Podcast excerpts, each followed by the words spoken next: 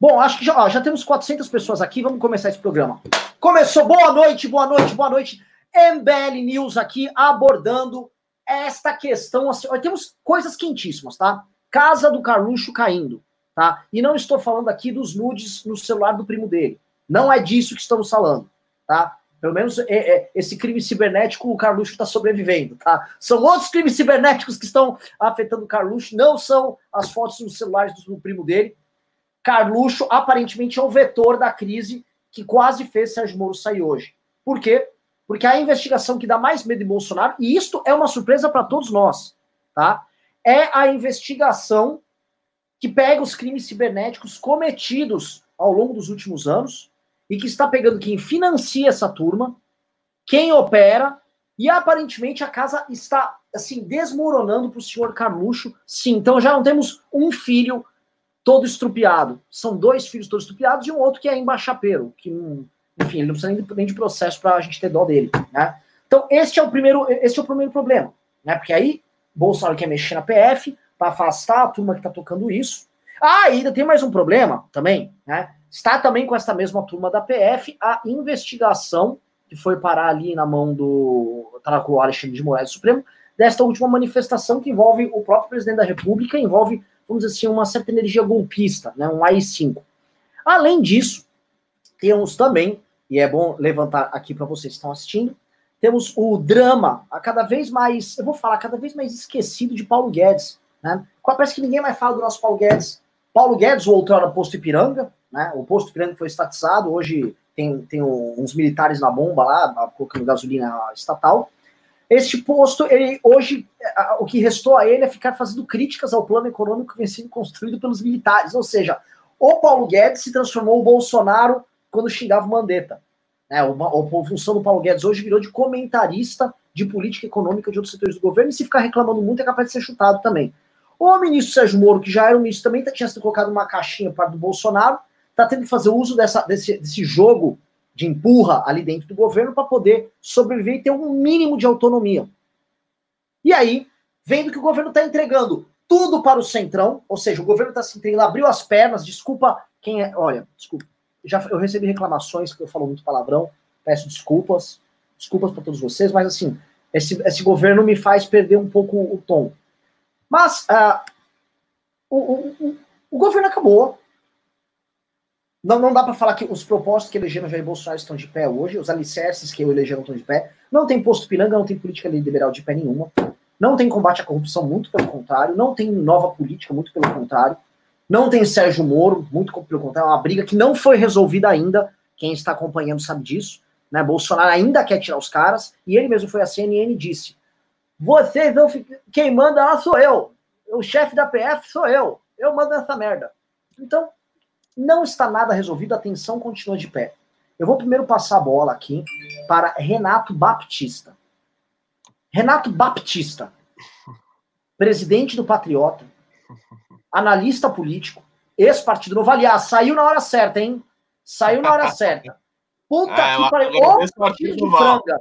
Ô partido de franga. A gente está aqui denunciando toda essa putaria lá, é capaz do Partido Novo estar tá falando, ah, não, não, mas e o Paulo Guedes, né? Ah, eu tô com o Paulo Guedes. Nem o Paulo Guedes tá com o Paulo Guedes mais.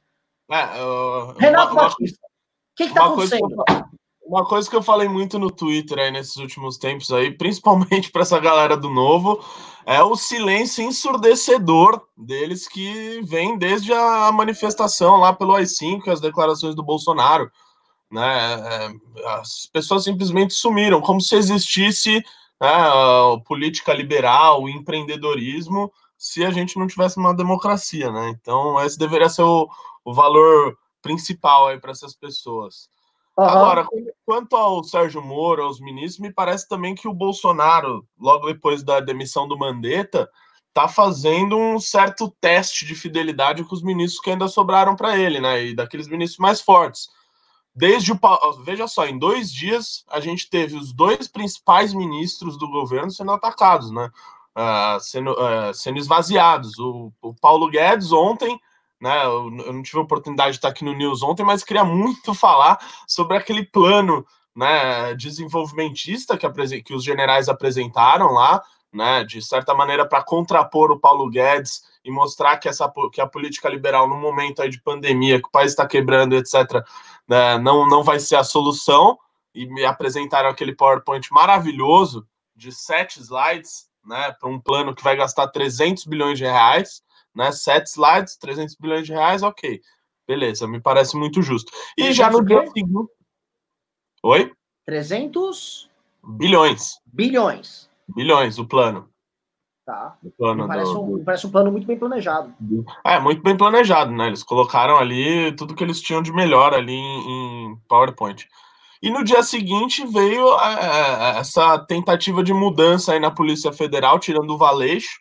O Valeixo é um cara que era o número dois também na, junto ali da, da, da Operação Lava Jato, e foi a primeira nomeação do Sérgio Moro quando o Sérgio Moro assumiu o ministério. Ou seja, é um cara ali que é um braço direito dele e que ele tem plena confiança. Agora, o Sérgio Moro ficou ali numa encruzilhada, porque no final deste ano, teoricamente, é que o Bolsonaro fará a indicação para o Supremo Tribunal Federal, né? Acho que com a aposentadoria do Celso de Mello. Então, o Sérgio Moro me parece que ele está ali, né, rezando para o tempo passar logo e para que ele seja nomeado, para ele sair fora desse governo e ele não ter que ficar justificando é, ato de AI-5, ato contra a imprensa, etc., e não ficar sendo pego nas contradições que ele vem sendo pego uh, ultimamente. E para finalizar, o Renan Santos, eu imagino que o Sérgio Moro deve ter ficado muito triste ao ver que os corruptos que ele estava combatendo na Operação Lava Jato acabaram de virar colegas de trabalho dele no Ministério do Jair Bolsonaro. Né?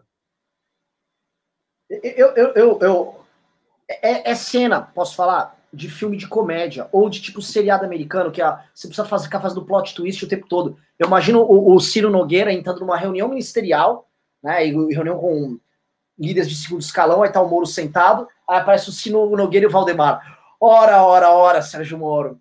A vida dá voltas, né? Aí o Moro olhando assim, mas, vai, imita o Moro falando, mas o quê? O que você está fazendo aqui? Vai. É, mas o que é? Valdemar da Costa Neto está fazendo aqui, é, né? Falando que não é o seu lugar. É. Sérgio Moro parece que parece que o jogo virou. Veja quem está comigo aí, depende.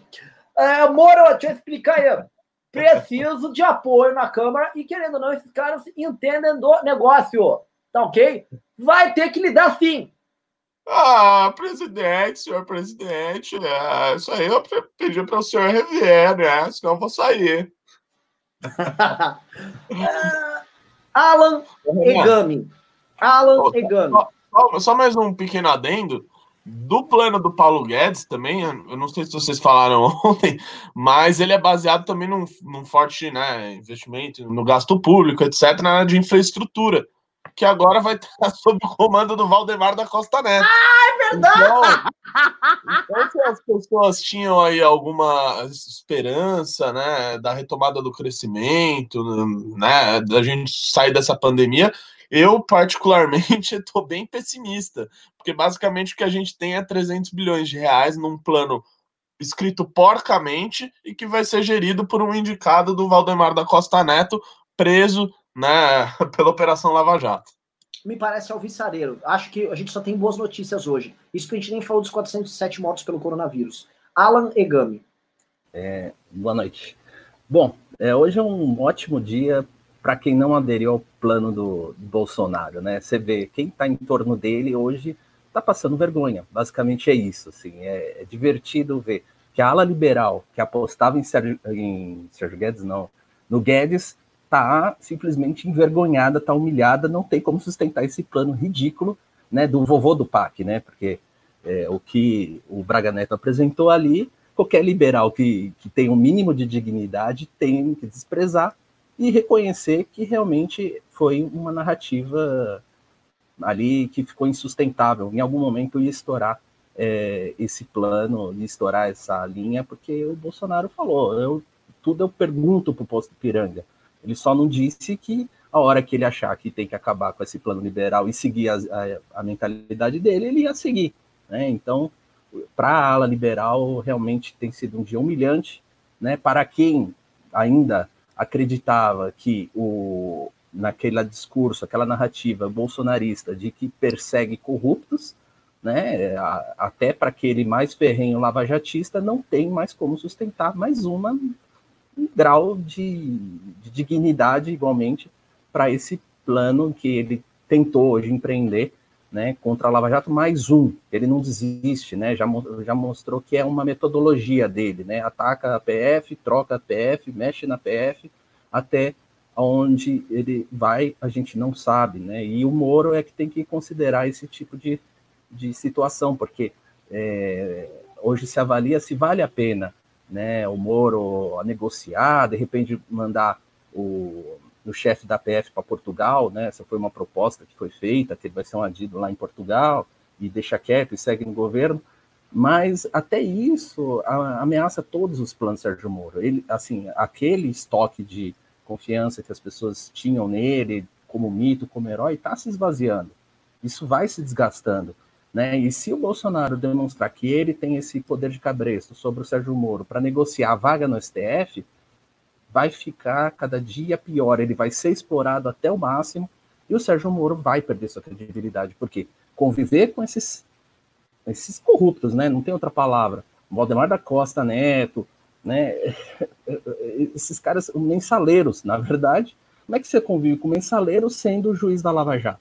Né? E não, esse estoque de credibilidade que ele tinha, ele tem como acabar.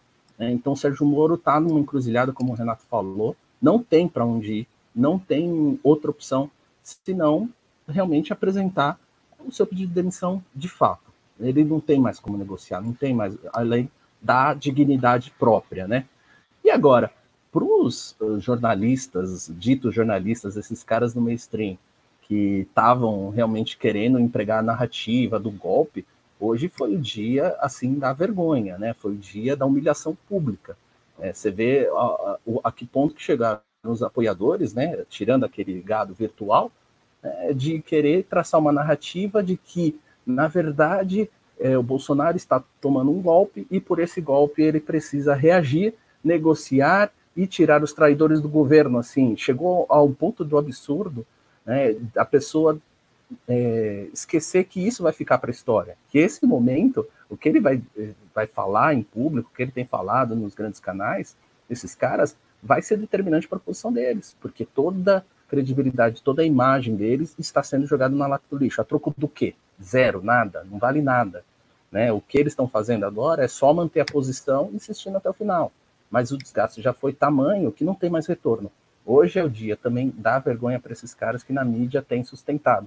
Então, de qualquer lado, até o próprio gado, que ontem já vinha dando sinais de que ia largar a mão, que não estava aguentando mais, né? Olha, o sistema é né, fogo, né, etc e tal, eles já estão sentindo, né, lógico, boa parte disso tem os interesses financeiros, esse vai ficar, lógico, porque ele nasceu aí, ele não tem como ir para outro lugar.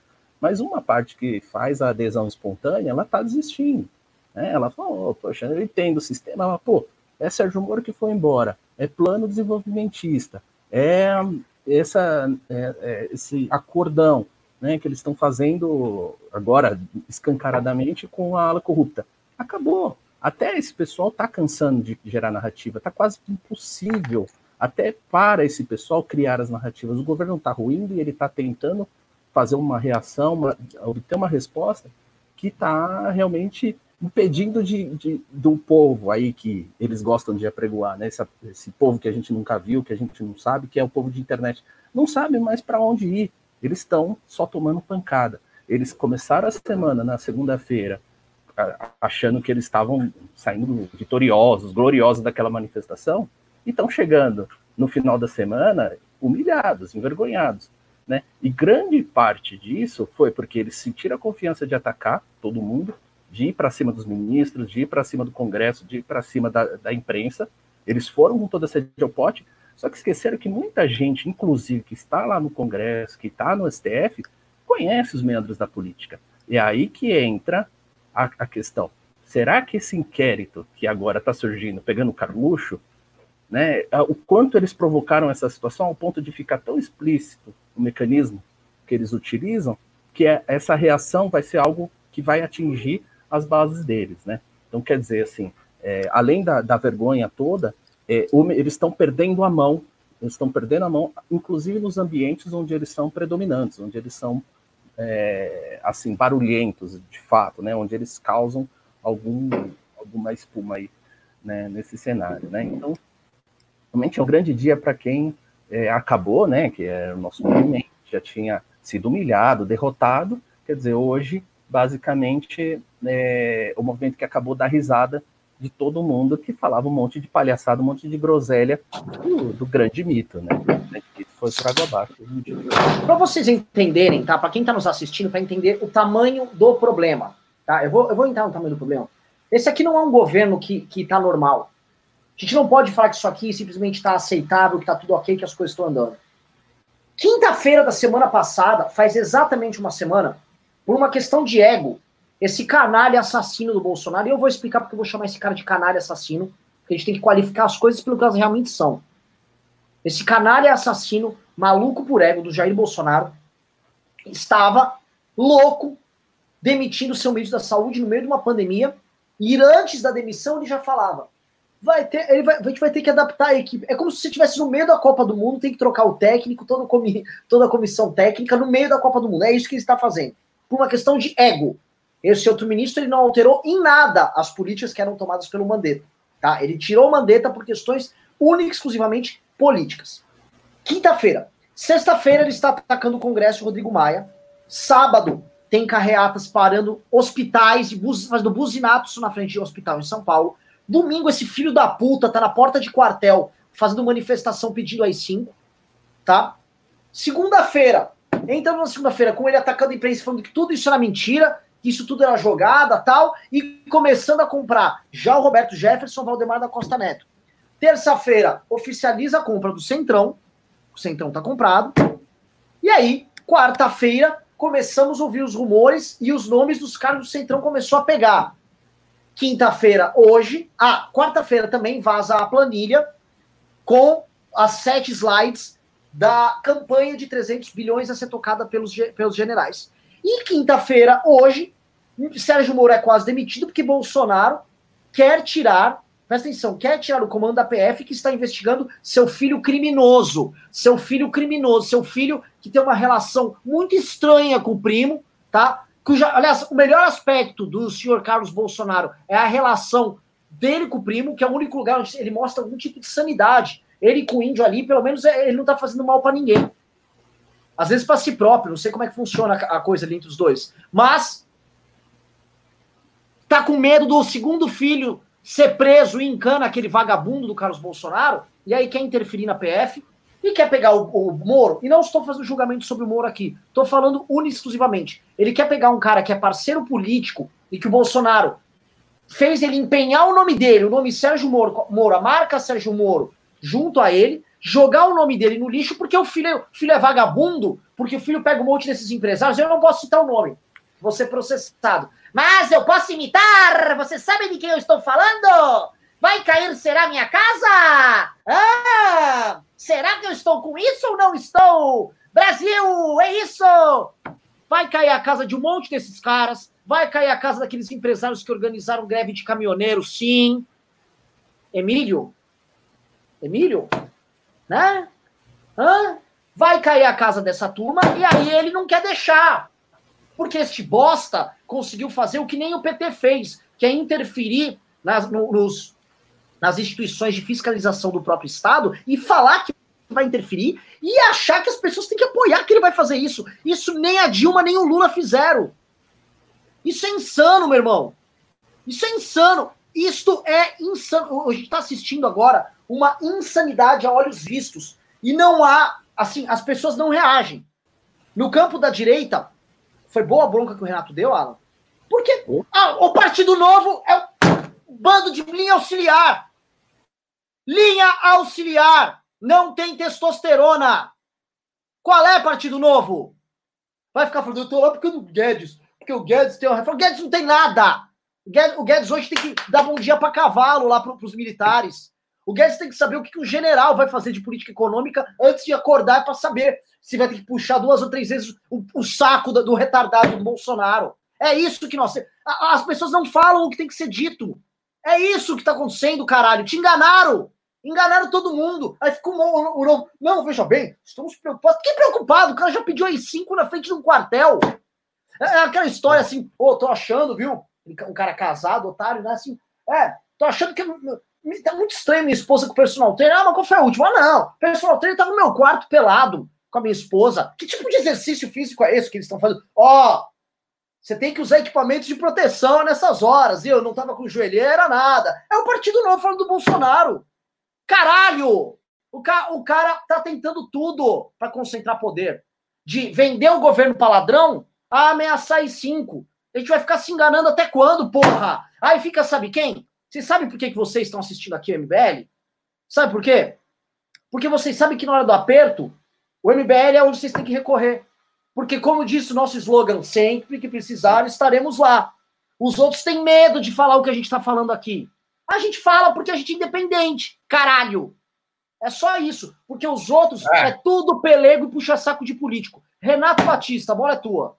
É, essa hora aí provavelmente eles devem estar tá fazendo uma live falando sobre, sei lá, reduzir o Estado, né? No meio de uma crise dessa. Ô, ô Renan, você falou aí do Paulo Guedes, né? E, e, e dessa, das pessoas que tentam justificar suposta tecnicidade no ministério e por isso ainda apoiam o governo, né? Como se fosse por causa disso.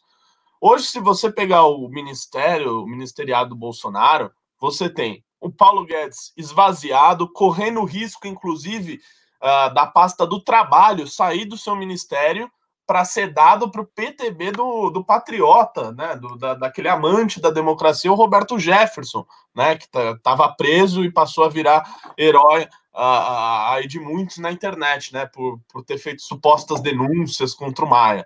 Né, hoje, basicamente, você quer virar um herói, basicamente você tem que xingar o nhonho. Só você fazer isso que você é, eventualmente você até ganha um ministério aí, como está correndo o risco do Roberto Jefferson ganhar. Você tem ali o Sérgio Moro, hoje aí, né, com essa tentativa de esvaziá-lo, de tirar o braço direito dele, que comanda a Polícia Federal. Você tem no Ministério da Saúde, né, o Mandetta, que depois de ter, ter ganhado uh, grande popularidade, ter ganhado notoriedade, 76% de aprovação uh, popular, foi demitido e no lugar dele foi, foi contratado um sujeito, como você bem disse, não mudou em absolutamente nada o tipo de política que ele estava fazendo na área da saúde, mas com uma diferença: o sujeito não pode abrir a boca. Né? Vocês devem ter visto aí que já, pô, já tem uma semana aí que ele deve ter assumido, uns 5, 6 dias. O sujeito não abriu a boca. Né? Renato, Renato, eu vou ter que falar um negócio que está acontecendo agora no chat. Tá? Quer dizer que tem gado agora aqui no chat? É, eu, eu vi o pessoal lá no chat alertando aqui. Senhor Vitor, que está fazendo a moderação, por favor, toca o gado daqui. E você que é gado, que veio escrever Bolsonaro 22, vai para casa. E vocês que, por favor, estão aí no chat, lembrem-se dos Mezengue Berdinazzi, rei do gado, sou desse chão onde o rei é peão. Laça esses vagabundos nos comentários já, sem dó. Bola é tua. É, bom, continuando o novo ministro da Saúde não mudou em nada a política que vinha sendo feita pelo Mandetta, com a única diferença que é um sujeito que não vai aparecer. Que quando ele for aparecer, ele tem que dizer que ele está absolutamente alinhado com o presidente da República. Por mais que a política que ele esteja fazendo seja aquela que levou à demissão do Mandetta. Né? Você pega ali outros ministérios, como por exemplo da Tereza Cristina, o do Onyx Lorenzoni, que antes era um sujeito né? Tinha um ministério ali da esplanada, né? Que era a Casa Civil e foi tocado para fora, ficou ali na área da cidadania, já é um sujeito que tá com o fusível dele já tá queimado, né? Ele tá ali é, por conveniência, né? Por talvez ter abraçado muito o saco do Bolsonaro desde o início. A Tereza Cristina correndo risco de sair do ministério, né? Porque ela é do DEM, porque ela é do DEM, por isso ela já está correndo risco. Então, assim, aquela suposta equipe técnica que muitas dessas pessoas ainda falam, ah, não, mas o Bolsonaro soube escolher bem ali as pessoas, perdeu absolutamente, né? Porque essas pessoas estão sendo esvaziadas. Hoje saiu matéria dizendo que o Bolsonaro vai sim influenciar, que não tem mais porteira fechada em ministério, ou seja, que os supostos técnicos não vão poder colocar as melhores pessoas lá, porque ele tem um acordo com uh, com, com o novo centrão que ele está construindo agora. Né? Você pega ali, por exemplo, o ministro Tarcísio, que é outro que é muito bem avaliado. O ministro Tarcísio é que é um sujeito inexpressivo politicamente, né? É um sujeito que não vai aí sair dando as caras e dando entrevistas falando mal do Bolsonaro. Só que se você for olhar para o trabalho que ele estava realizando, ele basicamente acabou de perder esse trabalho, porque o DENIT, que é o principal órgão do Ministério da Infraestrutura, foi entregue para o, para o PR para o PP, Valdemar da Costa Neto e Ciro Nogueira. Então, basicamente, o que a gente tem hoje para finalizar são ex-ministros ainda em atividade. Mas absolutamente perfeito. Absolutamente. Ontem, algum de vocês dois assistiu minha, minha live com o Carlos Andreassa? Eu, obviamente. Eu apresentei ali uma coisa que a gente comenta aqui no MBL News, quem assiste sabe, que é a ideia do ministro narrativo. Para que, que serve o ministro narrativo? Ele não faz nada de concreto. Ele só gera Sim. narrativa. Então, Traub, qual é a função dele lá? Ele está cuidando da educação? Você que está assistindo a live, você acha que o Weintraub está preocupado com a escola do teu filho? Não. Ele está preocupado com a doutrinação. Você acha, não, Renan, ele está preocupado. Também não. Ele está preocupado em falar da doutrinação. Ele nem sabe se tem. O Weintraub não existe como ministro. Ele não sabe se tem doutrinação nenhuma. Ele não sabe se tem alguém plantando maconha numa universidade. Ele não sabe nada. Ele está lá só para falar isso, porque o objetivo dele é usar o ministério como uma agência de marketing para fazer narrativa. É isso, tá? Aí o, o Moro, aí o Bolsonaro fala, entendi, Renan. Então outros vão ter algumas funções. Quem? Vamos lá, vamos para o, não, Moro. Não, não. O Moro, a função dele. Vamos lá, Moro, prestem atenção, eu vou pedir um negócio para quem está assistindo aqui tá? Não expulsa o gado agora, deixa o gado ficar. Gado, fica. Se você for retardado, seu QI é menor que 80, seu QI é, é borderline entre um ser humano e um gorila, fique! Fique! Fique aí. Porque eu preciso que você ouça isso. Quando colocaram o Sérgio Moro, todo mundo imaginou que havia um trabalho muito sério de combate à corrupção. Lembra do pacote anticrime. O que, que e, e, ele também ia combater as quadrilhas, né? Que ele ia ter a segurança. Então ele ia ser um cara que ia botar vagabundo na cadeia, não só corrupto, mas como bandido, né? Exato. Como terrorista, enfim. Exato. Ó, só um negócio, o pessoal no chat tá avisando, fica, gado, fica, eu tô até fazendo um chifrinho aqui pro você, ó. Uh, fica tranquilo, vou falar na sua língua, mu. Gado, fica. O que acontece? Entrou o governo Bolsonaro, o que, que começa a acontecer? Hã? Hã? O que, que começa a rolar?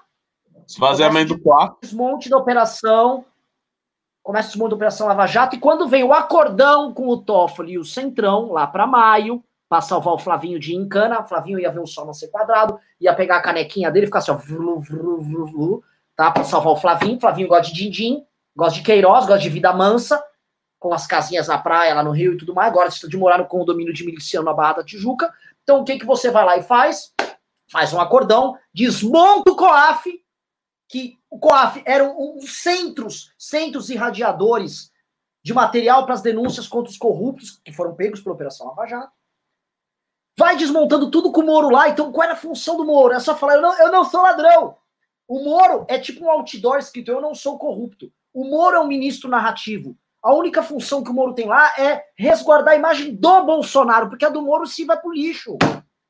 O Moro, se fosse. Existe. Quem conhece aqui de, de navio, essas coisas, sabe que existe um metal de sacrifício, que é um metal que você coloca é, na parte externa do casco do navio, para ele enferrujar, e aí você. o navio não furar. É um metal que você deixa lá para fazer a troca com sais, essas porra aí de, de química que vocês sabem. O Moro é o metal de sacrifício do Bolsonaro. E nem Nióbio é, que se fosse Nióbio, o Bolsonaro ainda tá. Ah, vamos salvar ele também, pô. Tá? Ah. É isso que tá rolando. Não, é ba basicamente, basicamente, antes de passar para o Alan, Renan, basicamente a maioria do, dos ministros do Bolsonaro servem a essa função. Né? Por exemplo, o, o, o próprio Tarcísio, que muita gente elogia, pô, o cara tá fazendo aí um monte de coisa, que era um cara, né, diga-se de passagem, do outro governo, né, do governo Temer, que ele era, acho que, se não me engano, presidente do DENIT no governo Temer, continuou lá, como era um cara da área, continuou é, é para mostrar, olha, aquele cara ali é o cara que está cuidando da infraestrutura. Ó, Tereza Cristina, ela, meu, o agro, o agro tá com a gente. Por mais que a gente tenha no mesmo governo ah, uma Tereza Cristina e um Ernesto Araújo que atrapalha basicamente todas as negociações que envolvem o agro brasileiro. Né? Perfeito. Posso falar um negócio? O Joel falou no Twitter agora. Nosso amigo Joel Pinheiro da Fonseca, membro da Kombi do Isentão, outro que denunciou, vamos falar a verdade, denunciou esses bostas há muito tempo e perdeu o emprego na Jovem Pan por causa disso. Tá? O Joel falou hoje o seguinte: que mundo estranho. Presta atenção, gente, segura o gado, segura o gado! Não vai embora, gado. Não vai, não pode, agora o gado tem que ouvir. gado, espera. Que situação interessante, né? Nesse instante, o Moro e o Guedes estão desesperados. O Mandetta já foi mandado embora. Mas quem está muito tranquilo é o Valtraub e o Ernesto. E o cara do turismo, que é ladrão. Ou seja, que governo beleza, né? Quem tá tranquilo fazendo tweetado, tô tranquilo, meu, ó, meu ministério tá garantido. É o, é o bosta da educação, que só fala merda e não sabe nem escrever em português. É, é o retardado é. do Ernesto. É o ladrão é, é o do Ministério do Turismo. É o Ernesto que tá combatendo o globalismo, por mais que, na verdade, ele esteja transformando o Brasil no, no anão diplomático que a gente falava da época do Antônio Patriota e da Dilma, né? Quem está transformando a gente em anão diplomático hoje é essa política externa do Ernesto Araújo. É, enfim, são diversas incoerências aí que, se a gente for pegar para analisar o trabalho de cada um que está lá, não vai parar de pé. Maravilhoso. Alan Negami, traga-nos, traga-nos sabedoria aí. Tá, assim, tem gado, Alan, você tem que sabedorear esse gado. Hoje o MBL News é um programa é o seguinte: o MBL News é, eu chamo hoje de estouro da boiada. Pode mudar, estouro da boiada. O que, que funciona? É nós aqui, e o público nosso, que hoje é a imensa maioria é gente inteligente. Todo mundo a cavalo, com chapelão, com laço. E aí você fica andando com o laço pra lá e pra cá e vai pintando os bois, a gente vai ter que catar o boi. Então, eu, eu peço pra segurar o boi que a galera pega o boi lá. A galera tem que pegar o gado lá no comentário. Isso aqui é a, a vaquejada, entendeu? Inclusive o Ibama, sorte que o menino, sorte que o Ricardo Salles abandonou o Ibama, que senão o Ibama tava aqui multando a gente. É, Não, bota é... contigo que eu vejo assim é, é que o gado tem que admitir o seguinte: a caneta do presidente tá desse tamanho. A caneta do presidente não está servindo para mais nada. Tá? O que, que acontece? Você tem uns ministros que já são fiéis, que é o ministro narrativo, é o ministro fantoche, é o, é o ministro é, que foi feito para passar vergonha é, em público e achar que está mitando, né? Você tem esse pessoal. Agora, você tinha o Mandetta, que realmente virou o grande problema, né? Virou algo que estava maior do que o presidente. Foi quando ele disse: Olha, minha caneta funciona. Ok. Né? Ali, naquele momento, ele demite o Mandetta, né? ali acha que estava tudo na idade e que a caneta dele ia funcionar. Só que agora, nesse momento que ele vai confrontar o Sérgio Moro, ele já não consegue mais. Ele já não tem mais poder. Ele tem que exercer o seu, pro, o seu projeto, ele quer implantar seu projeto, só que ele não consegue mais. Aí ele chega no, no, no, nosso amigo Guedes, ele implanta aquele negócio ali, até o Guedes, que é mais, né, eu ia dizer mais bobo, mais, mais fraco, tá já dando demonstrações de que também não vai aceitar essa condição, né? Agora, o, o é... Guedes vai aceitar até quando essa humilhação? Não, eu acho que, assim, o Guedes de todos é o que tem menos a perder, por isso que ele não reage tão imediatamente. O Sérgio Moro, ele tem uma reputação vinculada a uma carreira pública. Né? O Guedes já tem um, um resultado da carreira privada dele. Então, ele está ali naquelas, né? Só para dizer que é ministro, tá? Mas a hora que se der certo, se der errado, ele segue a vidinha dele, entra ali para os arquivos da história, mas ninguém vai lembrar exatamente o que, que era Paulo Guedes, tá? E acabou. Mas o que, que acontece? Esse primeiro teste do Mandetta, por isso que eu estou falando que a caneta dele diminuiu, o Mandetta é, confrontou e esses dois ministros aderiram à, pauta do Mandetta. E o presidente ficou sim constrangido. A gente não pode esquecer aquele momento. Né? Então, Sérgio Moro dá o primeiro ataque, é a senha. É a senha para esses ministros chegarem e falar: Ó, oh, amigão, não é bem assim. Se, se o Moro cai hoje, cai hoje não, né? Ou se ele pede para sair. O que, que acontece com esse governo? Entendeu? É uma tragédia. É assim, algo que eles não têm como sustentar nenhuma narrativa diante disso. Então a caneta do presidente está ficando pequena, está ficando reduzida, ele não está tendo mais poderes, ele quer implantar é, hoje é, não só um ministério que, que é, resulte em algo é, vamos dizer assim, da narrativa só ideológica. Né? Ele tem um projeto pessoal, porque é isso que é o, o Bolsonaro. O Bolsonaro é um cara que implanta aquilo, ele usa da máquina pública para si próprio. Então o Moro hoje ele é um empecilho para esse projeto próprio. Quando o Moro confronta ele, ele não tem como reagir. Né? A, porque, aonde que eu vou chegar? Você pega o, o próprio STF, não sei se vocês viram, o, o, a, no, é, noite, o Bolsonaro encaminhando uma mensagem para o Toffoli para dizer que é um defensor da democracia. Logo, é mais uma frente contra ele que está mostrando, amigão, você não pode fazer o que você quer, você não vai para onde você quer, tá? Aqui tem os pedidos de impeachment, aqui tem a investigação, tá? Faz o seu trabalho, esquece da, da, da dessa narrativa, esquece dessa questão do, do impeachment, porque impeachment está aqui. Não há nada que você faça que você vai conseguir interromper isso, se não for deixando o, o, esse, essa tentativa de ataque às instituições. Né? Ele quis impor a, a, a força, a, a narrativa da, da, de que existe um golpe contra ele e que por isso ele atropela as instituições. Hoje ele não consegue mais fazer isso, ele não consegue mais impor isso, nem para o Toffoli, porque ele já tem um acordão lá de trás, né? tem ali o, o, os pedidos de impeachment engatilhados, e tem ministros que podem peitar ele e falar assim, amigão, você não vai agir do jeito que você quer, entendeu? Então, Alan, assim, diga. Alan, eu vou fazer um pedido agora para o público, tá? Pessoal, eu trouxe esse chapéu aqui, porque hoje eu tô de boiadeiro aqui no, no negócio. A gente tá hoje... Vou falar, a gente vai ter que maltratar o gado. Hoje o gado vai voltar para sua quarentena, para tentar furar depois uma carreata, igual um idiota buzinando na frente do hospital, que é isso que o gado faz, né? O gado só faz atrapalhar. É impressionante Gado, como você, você faz merda.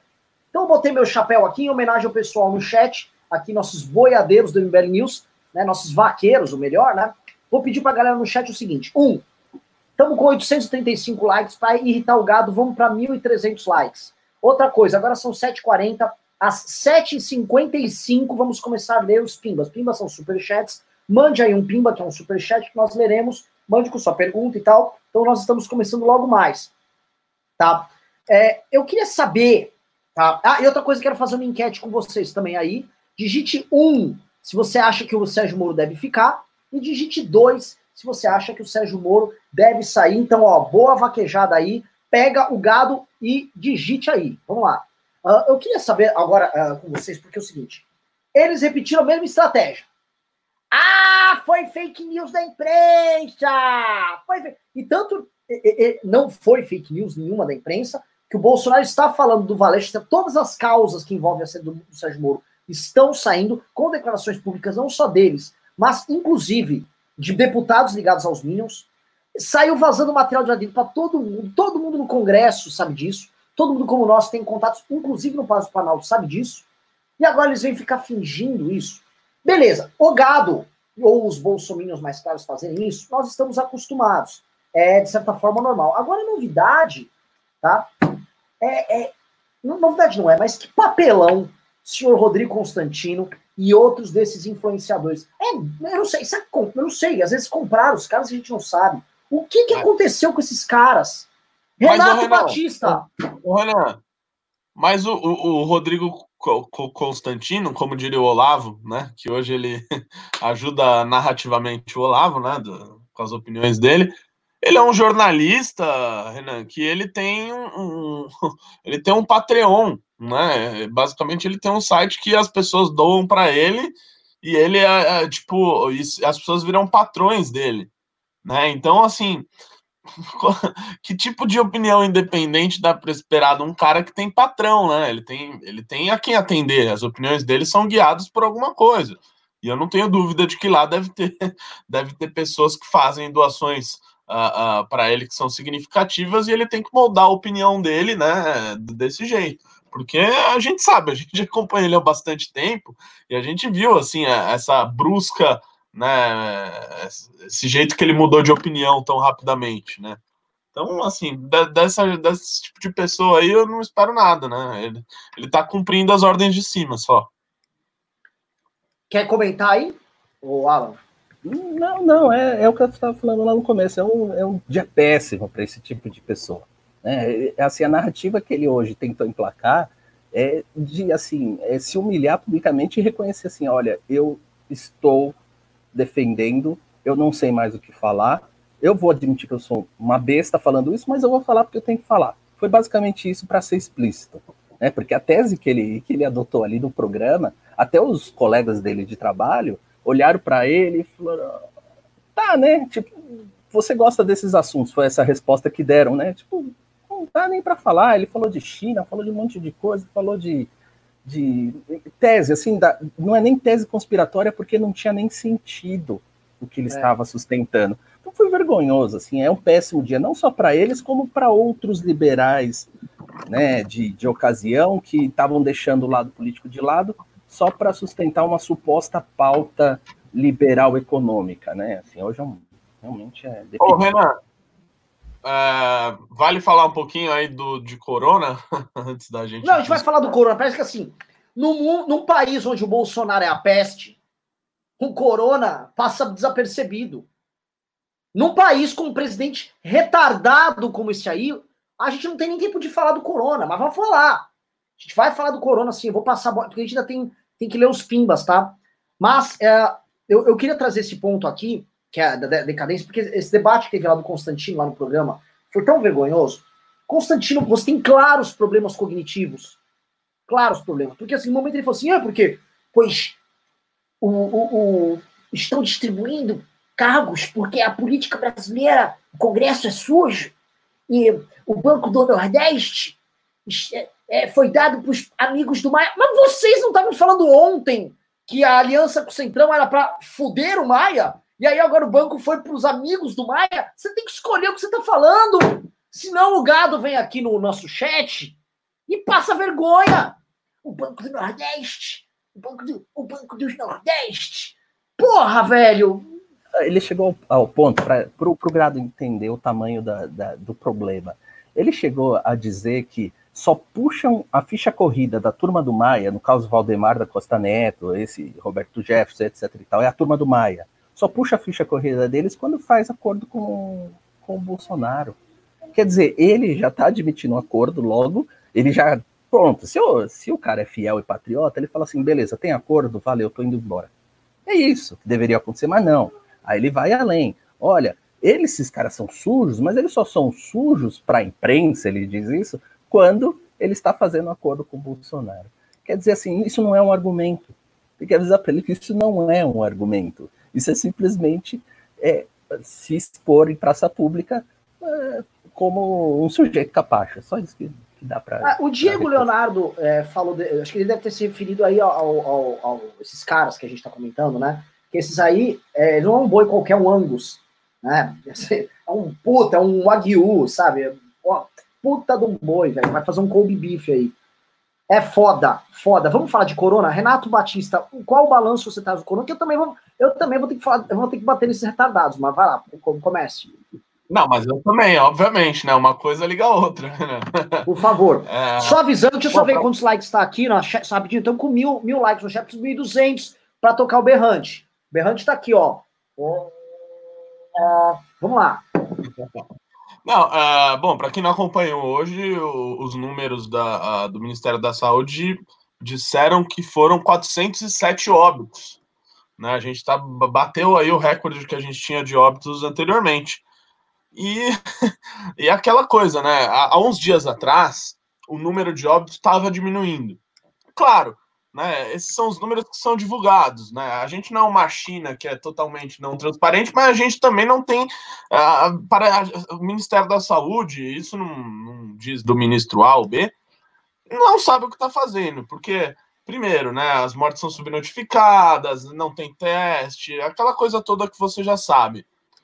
Só que quando esses números estavam diminuindo, a gente viu os nossos queridos gados né, os nossos queridos gados aí, dizendo que o corona já estava acabando, Renan Santos.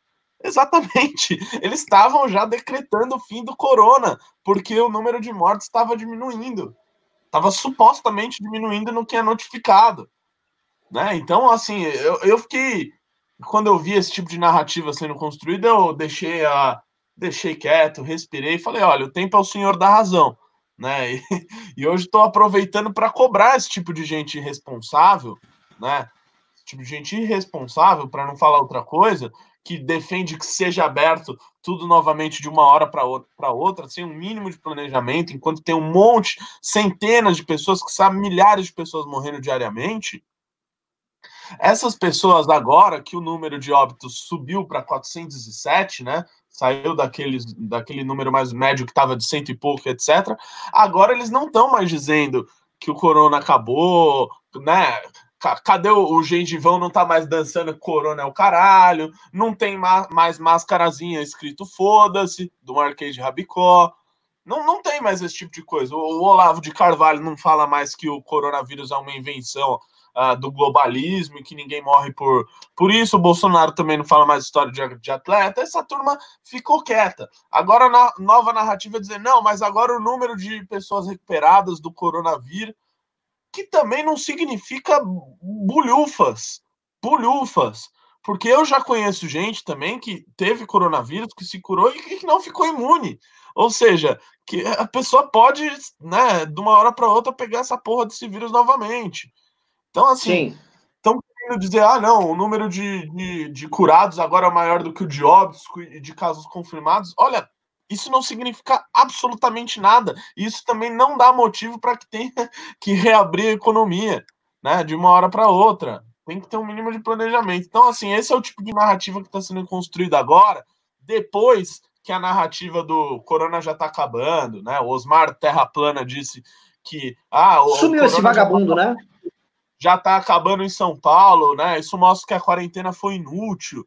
Né? Agora essas pessoas estão quietas porque o número subiu né, de maneira avassaladora. Eu, eu tenho um anúncio. Ó, vocês que estão no chat, vocês vão ficar e vão ouvir tudo que eu vou falar, não vai durar muito. Nós temos um presente para vocês domingo. É presente! Presente! E por isso assiste e já prepara para avisar a galera. Temos um presente. É presente, vocês não vão acreditar no que eu vou falar para vocês. Nós teremos um congresso, o primeiro congresso. Tô anunciando primeira mão agora no MBL News. Primeiro congresso online do MBL um congresso, vai ser de graça, de graça, para todos vocês poder assistir no nosso YouTube, domingo. Olha o naipe dos painéis, olha o naipe, vou ler aqui o primeiro congresso do MBL online. 12 horas, meio-dia, primeiro painel, a liberdade política em tempos de pandemia. Quem? Pondé, eu de mediador, Ricardo Almeida e Tiago Pavinato. Então, repito, Pondé, Renan de mediador, Ricardo Almeida e Tiago Pavinato. Maravilhoso, é calma. Segundo painel, a saúde no Brasil após o Covid-19. Quem? O Marcelo Ravena, de mediador, com o Dr. Roberto Calil, do Sírio Libanês, e o Cláudio Loteberg, do Albert Einstein, vulgo Alberto Einstein. Só, só os monstros. Ah, Cláudio tá Loteberg que estava sendo cotado para o Ministério, né? Isso, mas calma, calma, deixa eu dar aqui. 15h30, terceiro painel, a importância da cultura na pandemia com Sérgio Saleitão, ex-ministro da Cultura, secretário de, de, de, Cultura e Novas, como é que chama? Novas mídias, tal, novas tecnologias do, do Economia Criativa. A Economia Criativa. Alexandre Santos, diretor do filme Não Vai Ter Golpe, Gabriel Clamari, ator da Globo, produtor e diretor, e nosso amado Fernando Holliday como mediador. Ah, mas calma, calma. Calma, Renan. Tá muito bom, mas calma que. Calma. 17 horas, quarto painel o executivo contra a pandemia, tá? Aí temos governador Eduardo Leite, do Rio Grande do Sul, Arthur Duval Bárbaro. e Henrique Meirelles. Arthur Duval, governador Eduardo Leite Henrique Meirelles, e parece que vai ter ainda mais um convidado aí. Que vai Ô, Renan, você tá querendo dizer calma, que a gente... Calma! 18h30. Último painel. Esse é só para quem é cremoso, quem curte o canal. Tá? Último painel, 18h30 domingo. Totalitarismo em tempos de peste. Renan Santos, esse aqui que você fala, Martim Vasques da Cunha, Carlos Andreasa e o professor José César Castro Rocha. Só quero saber se é Dream Team ou se não é Dream Team. Isso de graça domingo para vocês aqui no canal do MBL. De graça no canal do MBL para vocês. Surpresa, anúncio em primeira mão para vocês que gostam do nosso trabalho, tá? Que, que vocês acham? O que, que vocês acham desses dois aí? vai tomar no cu, porra. Tentei falar duas vezes, fui cortado. Ah, agora pode, queria anunciar. Eu ia falar que a gente chamou o Meirelles, porra. A gente chamou o Meirelles.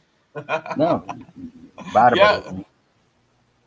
Manda, manda aí. Então é o seguinte: o domingo, nós somos o dono do domingo de vocês, tá? Vocês não terão domingo. Domingo será uma. Vocês sim, vocês vão sair enriquecidos. Algumas das melhores mentes do Brasil com certeza, os melhores políticos da nova geração do Brasil presentes, todos lá debatendo a realidade da crise.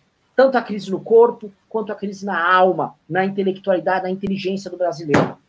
Então, então já prepare aí né, a sua televisão, já põe na, ponha no telão, deixa o dia inteiro ali passando, que será um dia maravilhoso. Você vai tirando suas fotinhas, vai postando, marcando o arroba no Instagram, não é mesmo, Renan Santos?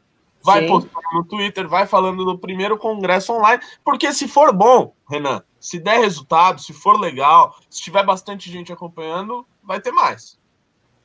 Pessoal, para saber aqui, eu quero saber qual vai ser a audiência lá. Se vai, se vai ficar tendo live com duas mil pessoas no dia. Eu quero fazer, eu fazer o seguinte teste. Quem for, deixa like. Eu vou ver quantos vai subir os likes. Se a gente chegar em 1.500 likes, eu sei que tem potencial. Se não chegar, eu vou ficar chateado com vocês. Então dê like quem for e digite um se você vai assistir e dois se você não vai assistir. O bom de você digitar dois é que eu sei que você é um gado e aí os outros vão poder te laçar também, tá? Já deixem nos comentários isso.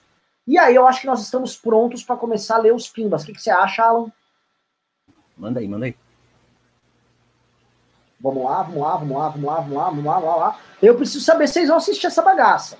Quem é que digita 3? Não tem que ser muito espírito de porco para digitar 3.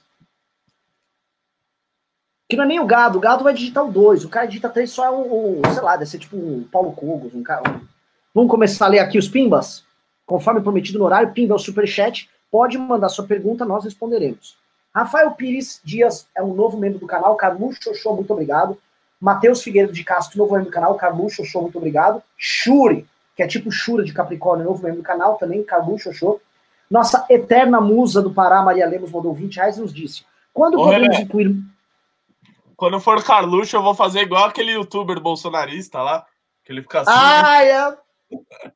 Eu acho que o Carluxo ia gostar também se ficasse assim. Maria Lemos mandou 20 reais e disse: Quando podemos incluir Moro na lista dos comunistas que o gado solta de vez em quando? Eu acho que é questão de dias. Acho que o, o, vocês podem comentar sobre isso, que eu acho, acho que é um negócio interessante. É, vocês não acham que vão fazer agora com o Moro que fizeram com o Mandetta? Que é, é se, a, se tá. A, já, já tá vazando, a PF tá vazando essas investigações sobre o Carluxo. Então eles precisam logo invalidar a PF, ter que fazer queima de reputação com eles e com o próprio Sérgio Moro para a própria sobrevivência, tentar fazer o que fizeram com o Mandetta. O que, que vocês acham? Não, é, nesse ponto eu tenho duas teses, viu, Renato, de possibilidades, não teses, né? Possibilidade de queimar o Moro. A primeira que eu tô vendo, que já tá começando, é dizer assim: o Bolsonaro jogou xadrez 4D, tá? E o que, que ele fez? Ele chegou, já tinha falado com o Moro, né, sobre essas mudanças, então ele anunciou essa mudança para o Sérgio Moro para ver se o Moro ia vazar isso ou não ia vazar. Na verdade, era um teste tá? E como o Moro tá vazando, ele tá repetindo o Mandetta. Então, Sérgio Moro é traidor sim, porque ele é o vazador. E o pior, o histórico do Sérgio Moro na justiça, né, já, já indica esse tipo de coisa. É. Né? Então, realmente já se desenvolve a tese. E a segunda tese é ele ser questionado sobre essas ações do PCC na rua. Né, e algumas ações que eles vão querer jogar na, nas costas do próprio Sérgio Moro, dizendo que ele não está sendo capaz de combater essas ações em tempos de Covid. Então já são dois, dois argumentos aí que me parece que já vão ir para cima do, do Sérgio Moro. É lógico, narrativa cabe tudo. Né? Então, alguma coisa eles vão inventar, mas isso me parece muito próximo de, de acontecer, tá? Já tem a, a notícias em alguns lugares dizendo: olha, é, o, o Bolsonaro está muito incomodado com vazamento, ele não quer mais ministro com vazamento, viu? Então, me parece que existe alguma pista nesse sentido. É, eu acho que tem dois pontos, né? O primeiro que o, foi a, o Eduardo Bolsonaro aí em live falando basicamente que o, o, o, Sérgio Moro ele não, não tem que ser um, mais um ministro de Estado, né? Um ministro da Justiça, ele tem que mostrar que ele é um ministro do Bolsonaro, né? E, e fazer todo aquele papelão de submissão ao Bolsonaro, de que concorda com ele com, tudo, e etc. E o segundo ponto é que na questão da PF, que levou à saída do Valeixo, foi porque, suposto pelas notícias que saíram, uh, teriam identificado o, o, Carlos Bolsonaro, Carlos Xoxô, como uh, ali um mentor da divulgação de fake news. Então vão utilizar uh, esse combate às fake news também como uma forma de dizer que o Sérgio Moro está conduzindo de maneira errada né, o Ministério da Justiça e a Polícia Federal, e por isso ele né? Ele precisa sair, precisa colocar outra pessoa no lugar que não vai uh, investir forças nesse tipo de investigação. Queria só colocar aqui que o, o, o gado insiste em ser gado. Aí o gado tá lá querendo agora mexer no line-up do, do congresso que a gente está disponibilizando online gratuitamente para todo mundo. E aí o gado tá falando: oh, coloca o Roberto Mota. Who the fuck is Roberto Mota? E, e, e, e, o, e o príncipe. Pelo amor de Deus, gado! Ô, oh, gado! Gado! Vocês querem um cara lá, vai ficar, veja bem, sei lá, vou botar no painel o, o, tal, o professor João, João César lá, fazendo uma análise séria, histórica do processo com o Martim, vindo com uma outra visão completamente. Aí vai vir, sei lá, ó, oh, veja bem, há um grande complô aqui dos globalistas, né? Porque a China vai. Pelo amor de Deus, gente. Vocês já têm os canais para ver isso. Eu falei, gado, tem um canal agora, a gente faz maior propaganda, chama Canal Universo. Vai lá, o cara é igual ao Roberto Carlos, o cantor do Roberto. É igual igual. Ele tem que imitar, ele tem que imitar as roupas do, do, Roberto Carlos da época da Jovem Guarda. Só que ele é um Roberto Carlos golpista. Então ele usa, tipo, ele usa a cara de Roberto Carlos dele para tentar fechar o Congresso. É demais! Vai para lá, gado! Tem lá, vai lá, o Roberto Carlos vai, vai te dar vacina, vai cuidar de você. Vai lá, chama. Ô, ô Couto, Couto! Couto! Produção! Produção! Caralho, cadê o Couto? Ele falou aí, não. Couto, Bota uma diga. foto do Roberto Carlos aqui. Faz, dá um jeito, põe no fundo a foto. Eu quero uma foto desse cara, do cara do canal Universo, chama Roberto Boni. Eu quero ficar com ele de fundo aqui. Ou várias lembrei, carinhas pequenininhas. Por favor. Eu lembrei do vídeo do Kim, né? Sobre a, o que, como é que é o fechamento do Congresso. Agora eu fiquei imaginando esse cara entrando lá na frente do, Faltando. Quando eu estou aqui, eu vivo este momento lindo. Aí tá tudo entrando no congresso, um monte de véia, né? Cinco, lindo. Como é grande o meu amor por você. Vai lá, gado, ouvir esse cara aí, porra. e, e, e ele cantando isso, eu tô mais chorando, assim, ao fundo. Eu vou fazer o seguinte, ó. Estamos falando gente chamar o Nando Moura. Tá, eu tô chamando. Nando, vem! Vão lá no Nando e fala: Meu, o MBL tá te convidando para participar de um congresso. Vão lá, manda lá pro Nando, manda nos vídeos dele. O, eu já, o Nando não gosta da gente, cara. A gente adora o Nando. Como eu disse, eu, eu faço frituras com o Nando se ele precisar. Mas se ele não gosta da gente, fazer o quê?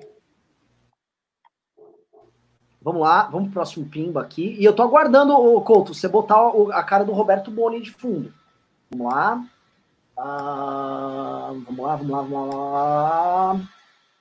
Ah, cadê, cadê, cadê? Próximo pimba. Caralho. Deixa eu ler aqui. Foi a Maria, né? Jason Soledad mandou. Ah, olha aí, olha aí o herói! Ó, oh, gado, olha teu herói aí, porra!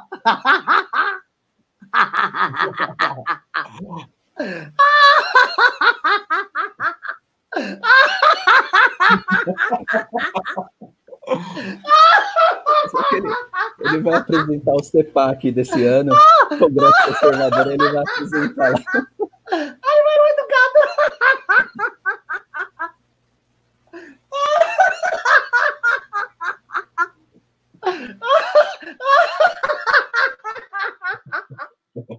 Ai, meu Deus, tô chorando, cara. Põe ele aqui do lado. Põe ele aqui do lado. Os caras, ele é tipo herói dos caras, velho. Ai, ai, tô passando mal. Ai. ele tem, presta atenção, ele tem uma correntinha. tipo, ele usa a camisa meio aberta, tipo, dos anos 60. Ai, caralho. Só que, em vez dele cantar, ele quer dar um golpe de Estado, esse cara. Essa é a parte mais engraçada. Ele podia ficar cantando em casamento, sabe? Tocando os teclados em casamento, cantando. Ele quer dar um golpe. E ele tá com a caneta Bic do Bolsonaro também. Ai, ai, tô passando mal. Vai, Pelo amor de Deus.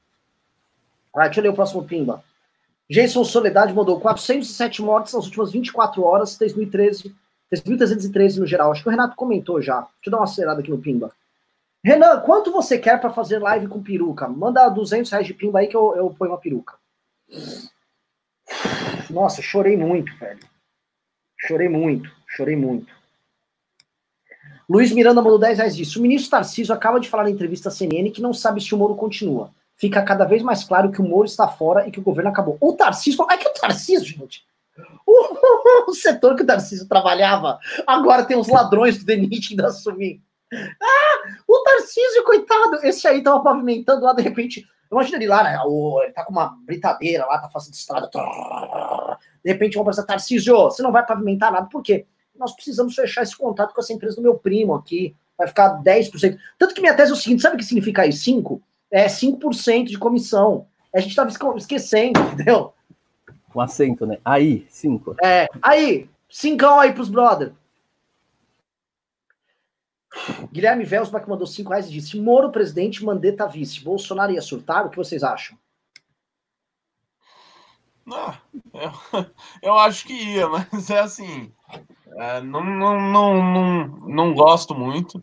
Eu acho que os dois, nas suas respectivas, nas suas respectivas pastas, não sei dizer se fizeram um bom trabalho. No caso do Mandetta, eu acho que ele era fraco tecnicamente. No caso do Moro, tenho bastante dúvidas aí sobre o trabalho que ele fez na área, na área de segurança pública. Realmente reduziu os mortos, é, o número de homicídios, né? Uh, uh, teve, teve, lá o programa uh, Em Frente Brasil, que é um bom projeto também. Só que se você for pegar outras questões mais estruturais do Ministério, o, o, Sistema Único de Segurança Pública já foi aprovado em lei no governo Temer, jamais foi implementado. A uh, questão, enfim, não, não sei dizer se ele é um grande gestor. Aí não, não acho que a gente também tem que entrar uh, nesse mérito aí de já. O cara tretou com o Bolsonaro aí, já vai ser um futuro adversário dele. Tem um, tem um problema aqui que, e o Moro assim, quer ficar no STF também, lá de boa, se ele for indicado. Com certeza. Mas assim, existe um padrão, não é uma crítica ao Pimbeiro, tá? Isso é uma coisa ao brasileiro, que ele, eleições, ele vai de esperança a frustração, né? Então ele vai e, e, e abraça uma figura, né? esquece a, uma coisa básica, e que eu não vejo nem no Moro, nem no Mandetta, e nem qualquer um nesse momento, que é projeto né? Não tem algo sólido, concreto, eu, você não, não tem nada desenhado, né? Hoje, o grande problema que, que a gente tem político é assim, como é que você viabiliza um projeto executivo com a, o Congresso que a gente tem, no modelo que a gente tem legislativo e com o controle do judiciário. Né? Se você não tiver hoje a construção de um consenso, tá? É, e para isso você precisa montar uma chapa para isso, você precisa montar um projeto para isso. E chegar lá, vai cair no mesmo problema. Então você coloca o Sérgio Moro lá, legal, legal, ele vai ter um monte de projeto de segurança. Qual o projeto de segurança que o Moro conseguiu viabilizar no Congresso? Pra, o projeto dele entrou um, saiu um pior. Né? Saiu algo que ele tem que lutar contra. Você pega o Mandetta, é pior ainda. Questão Mandetta, da segunda instância, do juiz de garantia. Tudo, cara, isso acabou. Quer dizer, como é que um cara desse, desculpa, assim, né, o Sérgio Moro, todo o respeito que ele tem como atuação até eh, onde ele pediu exoneração, é, como é que um cara desse pode ser presidente? Ele não, não tem, nem sei se ele quer. Agora, o Mandetta é um caso pior, é claro, já foi falado aqui várias vezes, mas o Mandetta, ele é uma criação das expectativas do público, tá? O Mandetta só é porque ele é uma voz de oposição ao, ao Jair Bolsonaro, ele não é nada, tá? Você pegar o que ele entregou quando ele saiu do ministério dele, ele entregou praticamente um discurso. Tá? Ele entregou um discurso que tem que fazer isolamento. Bacana, mas não é o que a gente precisa. Pode piorar? Pode. O Taish entra e a gente está à deriva? Estamos. Mas o, o era ruim. Então, quer dizer assim, só para mostrar que para daqui para frente a gente tem um tempo muito curto, mas tem que pensar em algo. Eu, eu vi o Renan falando de parlamentarismo, presidencialismo, é mais do que isso. Tem que ser figuras, figuras que vão chegar lá em 2022 com um projeto concreto alinhado para que faça a pauta andar. Senão a gente vai cair, Bolsonaro, ah, o herói da nação, tá tendo que bater de frente com o Congresso, entre aspas, vendendo para o Central. Não é diferente da Dilma, por quê? Porque vai cair nesse sistema. Se você não tem nada para entregar, os caras vão ir que nem chacais mesmo em cima da carniça. Basicamente isso. Anderley Pastrama do 10 disse o quê? Partidos fisiológicos tomando conta dos ministérios? Sejam bem-vindos ao lugar onde nunca saímos. Elton Eduardo Costa mandou um real, mas, muito obrigado. Renan, também é o seguinte, né? Teve sim partidos tomando conta de ministérios, mas uh, já teve ministérios melhores. Sim. Né? Daí eu tô achando que, assim, com um monte de ex-ministro em atividade, não acho que vai ser solução para nada. Não vai ter agenda, não vai ter projeto. Primeiro que o Bolsonaro não se importa com isso, né? Não é da ordem uh, de importância dele, mas, né? Eu só queria lembrar vocês, tá, que o, o, um dos ministros, ou uma ministra, que está sendo, está na fritura agora, porque vários partidos querem o ministério dela, começar pelo PP, mas o PTB também quer, é a Tereza Cristina, que é, ao meu ver, sempre, um, sempre foi top 3 dos melhores ministros desse governo. É uma ministra que é indicação política, e é, a meu ver, a que está dando maior nó em pingo d'água. Ela está conseguindo fazer as exportações da agricultura aumentarem a despeito desse desastre diplomático do Ernesto. Só que ela está sendo já perseguida, já tem um início de fritura dela falando que ela é ligada à China, que ela quer, ela faz parte dos interesses chineses no Brasil, a Teresa Cristina, e eles vão fritar ela, falando que ela também é do DEM, que ela é da cota do Maia, para colocar um cara do Centrão no lugar dela. É, é... O perigo é que dela não, não, não, cola a atuação política, né? É o primeiro momento que ela, lá no, no quando ela assumiu no governo, fizeram confrontar ela do lado político, ela soube contornar nos bastidores e não entrou em confronto. Quer dizer, Mandetta brigou politicamente, o Moro está brigando politicamente, mas e a Tereza? Vai fazer lá Sim. o que dela? Vai fazer Sim. o que dela? Eles não têm absolutamente nada para dela. É, é, lutar pelo centrão contra uma ministra técnica. É difícil, mas. Oh, o Carlos é. Bolsonaro respondeu aqui a uma notícia dizendo que a PF está próximo de pegar ele, tá? Ele declarou o seguinte: teu cu. É? Eu, ah, então, é. eu tô só informando aqui os internautas do, do que os representantes, aqueles que estão no poder, estão dizendo sim. em meio a essa crise. Sim, sim, sim, sim. Não houve nada de errado, simplesmente ele continuou com a fixação anal dele, né? é, Edu, Elton Eduardo Costa falou, mandou dois reais, disse, gado nem sabe, nem escrever sabe, fato. Tiago Bernardo mandou cinco e disse: Renan, sugiro fazer uma live com o Guilherme de Carvalho, que trabalhou numa secretaria do Ministério da Damares e saiu do governo depois. É uma boa. Já está convidado. Pessoal, só avisando, tá? Hoje à noite eu tenho live com o Alexandre Borges, às 22 horas, e amanhã, às 22 horas, com o pastor Iago Martins, tá? Teólogo e tal. Dois então, dedos muito... O dedo de teologia. Felipe Sequeira mandou cincão e falou: Alan, te amo Irmão, você é fera, vamos para cima dos Minions. Eu também. Muito. Carlos Neves mandou dois reais disse: Tarcísio igual Raposa, filho da mãe do PAC. Coincidência? Pois é, o Tarcísio, ele não chegou a. Mas é que ele é da época da Dilma mesmo, né? Mas não, não, não, não, vamos colocar ele no balé dessa turma. Uh, Pedro Costa mandou 7,90 e disse: Moro é o único candidato viável de centro para 22. Não diria isso, eu acho que o Moro vai sair desse governo muito, mais, muito menor do que entrou. Isso se ele resolver ficar mais tempo. Tá? Ele, só tem, ele só tem razões para se fritar nessa história. Não existe motivo para o Moro permanecer ali na PF. Caio ADR mandou cincão e disse: o essencial é que a direita sobreviva apesar do Jair. Em 22, a esquerda vem forte. Ciro, sobretudo. O MBL tem de ser combativo e propositivo, ao meu ver. Querem agregar alguma coisa? Não, acho que é isso mesmo. O Ricardo tem falado, né? Nessa linha mesmo.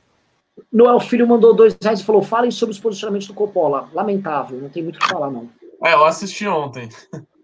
Infelizmente. Posso falar? Tá fazendo o que pode. É, tá dentro do. É. É igual, Cristiano... é igual o Cristiano Ronaldo, mas ele não é o Cristiano Ronaldo também, né? Então vamos lá. Um dia com o Bolsonaro, o presidente é um dia em vão, são cinco reais, e disse: Aposto quanto que daqui uns três anos o Rodrigo vai lançar um livro se arrependendo de apoiar o bolso na mesma pegada que o último dele. E para variar, tão ruim quanto. é. Pois, pois era perceptível que haviam tendências naquela família autoritárias. Guilherme Velsbach mandou vintão e falou: Hoje os dados do Covid não podem ser tão valorizados, pois são as somas do feriadão. Também São Paulo fez mutirão nos exames passados, o que gerou mortes retardatárias somadas ficando claro que não estou negacionando. Eu sei disso. O problema, o principal problema é a subnotificação, como disse o Andreasa perfeitamente, é uma política de Estado. E eu vou dar um exemplo agora, tá? Um membro do MBL, é o Johnny, do MBL de Manaus, ele está com COVID, está com todos os sintomas do Covid, foi para o hospital, não precisou ir para o respirador, mas ele fez inalação, teve que ficar no oxigênio, mal, febre pesadíssima, dores no corpo, a, a, o pai da namorada dele já está entubado, e em ambos os casos, nenhum deles sequer fez exame. Sequer. Só para vocês entenderem, assim, ele é um caso assim, ele já voltou para casa, tá? Ainda tá com febre e tal. Então, eles não estão testando. O cemitério em Manaus é vala comum. E não, não, morreu só 55. Pelo amor de Deus. Então, assim, é, o Brasil não está nem testando, estamos subnotificando, então. É política de Estado em âmbito global, né, Renan? É, só, sim, só estados sérios como China, Brasil, como Irã, estão adotando essa política aí muito, muito bacana. Transparência zero. É engraçado que o Bolsonaro tava gritando. Bolsonaro combinou com um cara. Né? Bolsonaro combinou de mandar um cara lá, na, lá naquele chiqueirinho lá que ele fica recebendo os caras. Aí o cara foi lá, falou: Bolsonaro, fecha esse TF. É Bolsonaro, tudo combinado. Ô, oh, ô, oh, para aí, vamos parar aí. Aqui é democracia e transparência. Ninguém vai fechar nada. Aqui não tem, não tem essa comigo. Aqui é transparência. Aí veio aí os, a transparência dos números do Covid. O Brasil é caixa preta igual qualquer ditadura. Lucas Vilela mandou 5 reais disse: O falso profeta dizia em, João, em 2018, João 3,16. 2020 confirma outro versículo. A soberba procede à queda. Provérbios 16, 18. Quanto mais sábio, mais humilde. É, como é que é? Conhecereis a verdade e ela vos libertará. E quanto mais a verdade João 8, 32. Não é? Qual é, qual é o João 3,16? João 8, 32. Hum, e qual é esse que ele falou? João 3,16. Deixa eu botar no ah. Google aqui. Qual é? João 3,16. O 8,32 é o Conhecereis a Verdade. É, eu, eu achei que ele estava falando o famoso uh, e conhecereis a verdade, ela vos libertará. Felipe Não. Azim mandou 5 reais e disse: Vocês acham que o Bolsonaro vai tentar derrubar o Sérgio Moro? E acham que o Moro vai assumir publicamente que ameaçou se demitir? Eu acho que não. Eu acho que como o Moro está em negociação, ele vai manter o status ali de ministro, mas vai continuar trabalhando nos bastidores. Vocês acham isso também? Sim.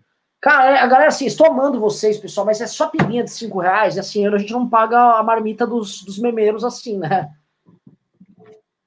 Samara Oliveira falou: o Congresso vai ficar salvo aqui no YouTube? Vou estar na roça, não viu, não vou conseguir assistir, não sei. Samuel, Samuel Oliveira mandou 5 reais e disse: trocamos King Kong por Godzilla, PT Bolsonaro. Se arrependem de apoiar Bolsonaro, o que fariam diferente? Olha, são monstros realmente de natureza diferentes, né? é, eu particularmente acho, enfim. É, eu, eu, eu tenho, assim, a, a, certeza hoje que eu posso falar em arrependimento. Isso não tenho dúvida. Tá? Eu também. Assim, eu, eu não. Acho que um meu, minha biografia, eu espero que um dia eu tenha uma biografia legal tal. Ela vai ser manchada por aquela, aquela turnê no Nordeste que a gente fez pedindo volta para o segundo turno. Que graças Sim. a Deus eu não fui. É. Era pra você ir, né? Mas eu não sei. Eu não fui. Eu fui, quer dizer, eu não fui, não, não, não tem mais. Ah, foi, tem vídeo seu. Segura que o filho é teu. Aqui é uma mancha. Minha da minha boca de, de apoio para ele, falar para votar, nunca fiz. Isso eu tenho consciência limpa. O que me incomoda é assim, eu tenho um compromisso com, com, com a coerência, de alguma forma. E assim, eu tenho que admitir que, de certo modo, eu não vi. Se eu não vi uma coisa que estava tão patente, ou que eu subestimava, houve um erro muito grave, falta de inteligência da minha parte. Então eu tenho que reconhecer isso, entendeu? Eu me sinto incomodado justamente por isso. Como eu não é, vi a extensão de tudo isso. Né? Isso é, é humilhante, isso é vergonhoso da minha parte. Mas fazer o que? Tá, tá com a bucha aí, vai fazer o quê? Vamos lá, próximo pimba aqui é do Felipe Barros. Pô, podia ser nosso amigo, Felipe Barros, saudades. Mandou 20 é, reais de cima. Se fosse ele, a pergunta ia ser: é, por que vocês não falam da China? É, ah, não, olha, posso falar, eu, aquele lá é o seguinte, aquele, eu vou falar aqui no final, né, quando, quando esse barco estiver afundando, aí é um que vai... É. Dá um grande alívio pro barco, né? É, porque não dá, que barco, esse barco aí não vai longe. É. é. Aliás, eu vou comentar, tá? Vou comentar a injustiça que esse, e eu tô falando sério, tá? que esse gado tá fazendo com algumas pessoas. O Paulo Eduardo Martins é um cara que ele é governista, mas ele é uma pessoa decente, uma pessoa séria. Nunca fez ataque de reputação. É um cara que, é, mesmo governista, é amigo nosso, amigo meu, gosto dele pra caralho.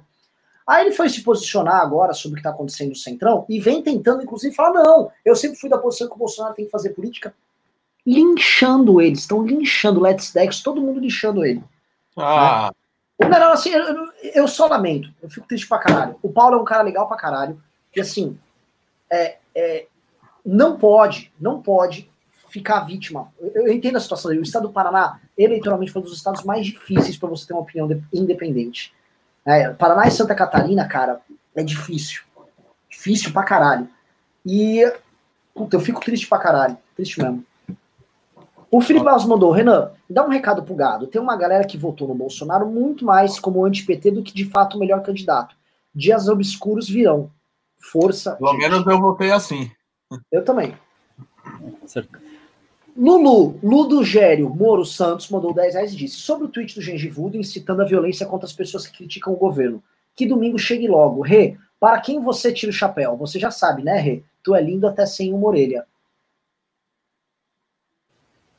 Quem é? Você? É. Tá bom, a Lulu Gério é muito bacana comigo, te adoro também, te agradeço demais. Pô, achei que Não podia mereço. correr, velho. É, é, então, o Gengivudo falou de, de, Eu não sei se era uma piada, ele falou em monitorar lá celular de comunista, né? Eric Santos mandou 10 reais e disse: Na última live vocês estavam comentando sobre a possibilidade de o MBL lançar um candidato a presidente. Vocês acham possível em um futuro próximo eleger um presidente que não seja populista? Acho. Eu acho que o aprendizado com o Bolsonaro vai fazer muito bem para as pessoas. Acho que vai fazer bem pra caralho. Eu acho que as pessoas não vão cair. Assim, assim como boa parte do populismo aquele populismo tipo, vou fazer, vou usar o Estado para dar coisas, que era um populismo que funcionou muito bem no Brasil, caiu com o PT. Esse populismo do Bolsonaro, esse populismo antipolítico dele, todo mundo vai começar a ver. Aham, como é que é você vai governar? Como? Para, não me engana. Eu acho que, óbvio que vai ter gente disposta, a, a oferta de, de otário vai estar tá sempre muito grande para permitir que exista a demanda por malandro. Só que eu acho que vai ter espaço, acho que as pessoas vão vão olhar com outros olhos para quem vier como soluções mais pé no chão. Acho. Caio Martins mandou 5 reais e disse: em tempos de pandemia, vamos nos divulgar. Atendo em casa o gado, sou veterinário. Para os animais do pessoal do MBL, vou também. Ah, é? Mas tem que falar de que estado você é, que cidade você é, Caio. Te divulgamos, avisa aí que a gente te divulga. André Luiz Simões mandou 10 disse: chama o Nando Moura, já chamamos o programa. Leandro Keller mandou 5 reais e disse: aqui vai o acerto pela divulgação do canal Universo. Porra, obrigado, espero que vocês continuem uh, indo lá no canal Universo. Muito bom. Danilo Neves mandou 20 reais e disse: MBL, dá uma força pro meu livro Serra Verde, que inaugura ficção conservadora liberal no Brasil. A venda nas livrarias virtuais do pessoal da direita, menos do MBL ainda, mas quando eu for a São Paulo, eu dou um pulo aí. Abraço. Olha, não conheço ainda seu livro, e nós já corremos o risco no passado, muitas vezes, de divulgar pessoas e projetos que eram basicamente vagabundagem de direita. Ser de direita pra gente me dá mais desconfiança do que qualquer outra coisa. Então, assim, eu nem sei quais são essas livrarias de direita que você está falando. Eventualmente você está em umas livrarias de terça livre, a gente não sabe, não conheço, eu não quero julgar. Agradeço demais o Pimba.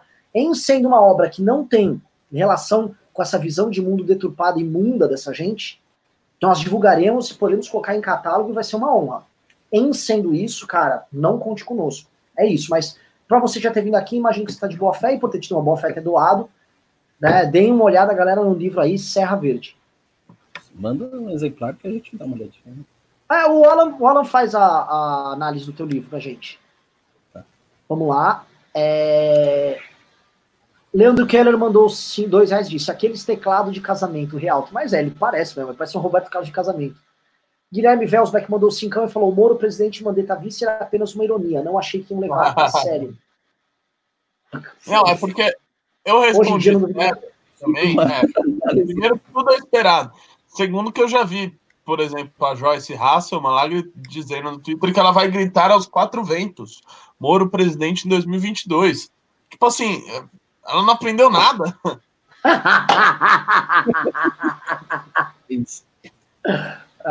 Essa aí é uma que vai entrar na nossa Kombi dos isentões. Tava Nando Moura, mano, fritando no solo de guitarra lá na Kombi. Joelzinho lá, mano, criticando o radicalismo aí da direita. Andreasa tomando seu uísque. Espera lá um pouquinho. Nando, Nando, vamos se acalmar. Um é, é, o Andreasa tomando seu uísque. Quem mais? Quem mais na Kombi lá? A Avena lá malhando. A, o Ricardo dando, tendo uns entreveiro lá com a, com a Miriam. É, quem mais? O, o Danilo Gentili fazendo umas piadas lá a Janaina Pascoal reclamando do, do Bolsonaro que ele pediu impeachment, o Rubinho processando alguém. A Kombi tava andando lá, aí a Joyce falou: Ei, quero entrar! Eu, eu, eu quero entrar! Todo mundo, bum! Eu sou amor de saias! É. a Joyce tentou entrar na Kombi, Kombi brrr, foi embora, nem deu bola. A Kombi fez. Eu vou falar, a gente ainda passou, a Joyce escolheu, o Nando Moro ainda virou e mandou o dedo no meio para ela. Eu não vou falar que faltou espaço, né? é, poderia fazer essa piada. A Kombi sempre Gente, eu queria denunciar aqui no chat, tem um Gustavo Melo que mandou Jair Messias Bolsonaro com um coraçãozinho. Vocês sabem o que fazer no chat, por favor. uh, Alberto Seabra mandou um pedido inteligente, politicamente falando, mandou dois reais, disse, depois de hoje, Moro morreu politicamente. Não sei dizer, ele tá num jogo, tá? O jogo dele é ir para o Supremo e manter a autonomia da PF. Não sei se ele vai conseguir manter. Guto Scarpante mandou 18,90 e disse: O último tweet do Moro foi há nove horas atrás. Se fosse verdade que ele não pediu demissão, ele já teria feito esclarecimento oficial. Claro. Faz sentido. Claro, Faz claro. sentido. Não, não, gente, assim, o Moro pediu. Nós temos interlocução. Eu estou. Todo mundo tem fonte, tá? Dos jornalistas, agentes políticos. Todo mundo sabe que ele foi, entregou, trucou, e todo mundo sabe que os militares estão intermediando, porque hoje quem toca. O adulto na sala é o militar. Um comentário do YouTube qualquer mandou cincão e disse: Renan, falem para Arthur convidar diretamente o Nando. Como eles são amigos, talvez seja mais fácil dele aceitar. Tá, to, ó, tá uma campanha nandista aqui. Eu vou falar, se o Nando aparecer, eu vou falar que Angra é melhor que Strokes. É. Carlos Neves mandou dois reais e disse: Renan, trabalho no governo. Fala, falo o que vi e vejo. Leandro Keller mandou 5 reais disse: a aproximação do Renan e Nanda é clara quando a imitação do Constantino dele é idêntica do garoto espertinho, é verdade.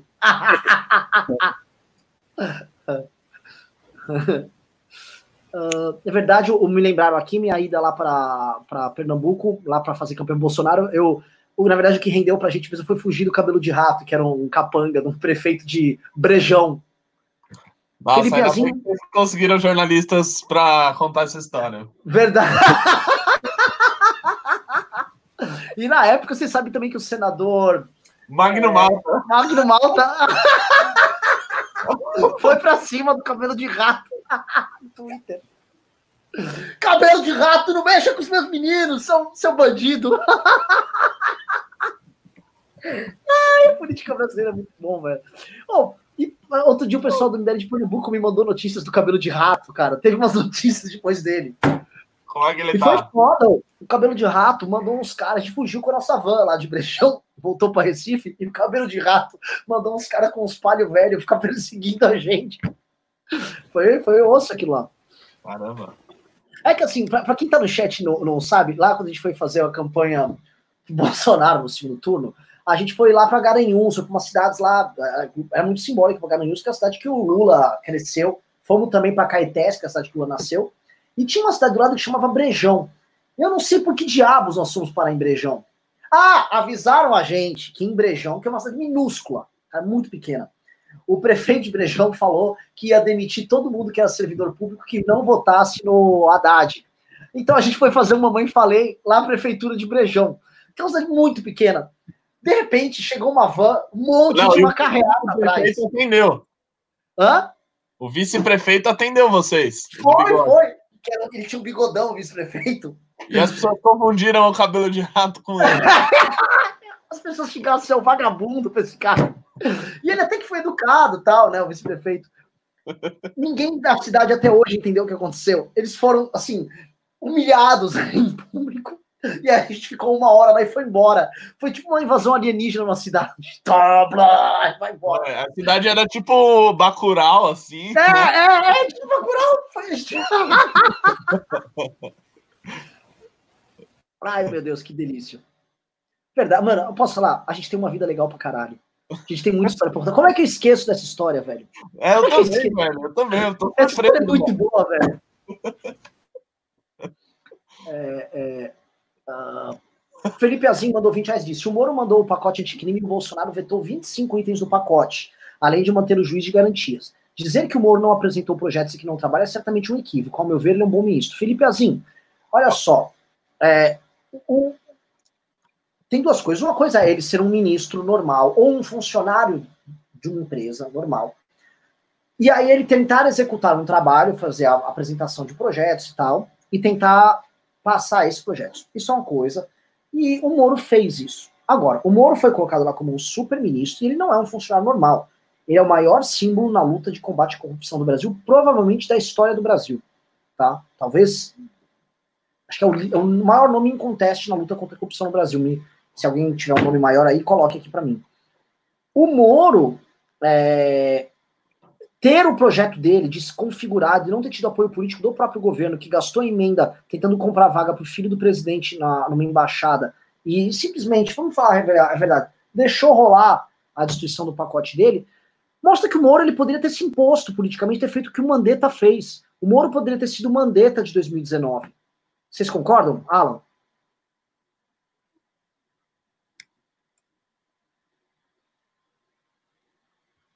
Alan? Alan? Alan, você está sem áudio. Alan, Não, não, tô de acordo, de acordo. Tá. Renatão? É, se o Moro poderia ter sido o Mandetta de 2000 e... em 2016? 19. De, em 2019? Sim. Jorge Virtual mandou 29 reais e disse: chama o Amoedo ou Van Hatten para o Congresso do MBL. Estou dando um pimba no valor da mensalidade que contribuo ao partido Novo 30. Eu acho que assim, a gente está querendo pessoas que hoje estão, são, parte da direita independente. A gente quer dar uma força para quem é parte da direita independente. É, o, o- o- eu acho que esses dois, que eu gosto bastante, o Marcel é meu amigo. Eu gosto do Marcel pessoalmente, acho ele um bom deputado também, um ótimo deputado eu acho que eles têm que definir qual lado do rio eles estão. E é isso. Tá? Não dá para ficar do lado desse governo de AI-5 e de aliança com o Centrão. E acho que eles têm que ser enfáticos. No mínimo, se o MBL tá assim, o MBL tá 100% no tom, eles têm que estar pelo menos 70%. Por isso que a gente está chamando pessoas que estão nesse tom para prestigiar, porque é muito difícil estar hoje na posição que, por exemplo, o Andreasa tá, o Martin Vasquez está, o MBL tá, o Pondé tá, é, é uma posição complicada, que é a posição de ter um público que estava esperando, eventualmente, que nós fôssemos capazes do governo. A gente estaria bombando se fosse capaz do governo. Mas a gente está falando, a duras penas, o que boa parte do nosso público não quer ouvir. Então a gente tem que dar uma força para quem também está fazendo esse sacrifício. E tem- Leonardo Cunha mandou dois reais e disse: Eu tô rindo dos surfistas estilo caramelo reto. Eu também. Mauro Viana mandou, é um novo membro do canal, muito obrigado. Carlu, show, show, show, show. Caio Martins mandou dois reais e disse: até, até do em São Paulo e no ABC. Ah, atendo em São Paulo e no ABC, o veterinário. Então, Caio Martins, nosso veterinário aqui, atende em São Paulo ABC. Se tiver um doguinho precisando de alguma coisa, é com ele. Daniel Ucla mandou cinco reais e disse: o nosso vice Mourão tá vivo? Hashtag ressuscita Enéas. Ressuscitou o Enéas já, tá fazendo um plano nacional de desenvolvimento com os militares, como ele sempre sonhou agora. Tá, tá ressuscitadíssimo, Enéas. Porra, agora- a gente tá bem próximo do Enéas mesmo, né? Antiglobalismo. Antiglobalismo, desenvolvimentismo, ditadura. Ditadura, caralho, virou o governo do Enéas. Só falta o projeto Pelo da amor de Deus, quem, quem, qual de nós três faz esse tweet antes?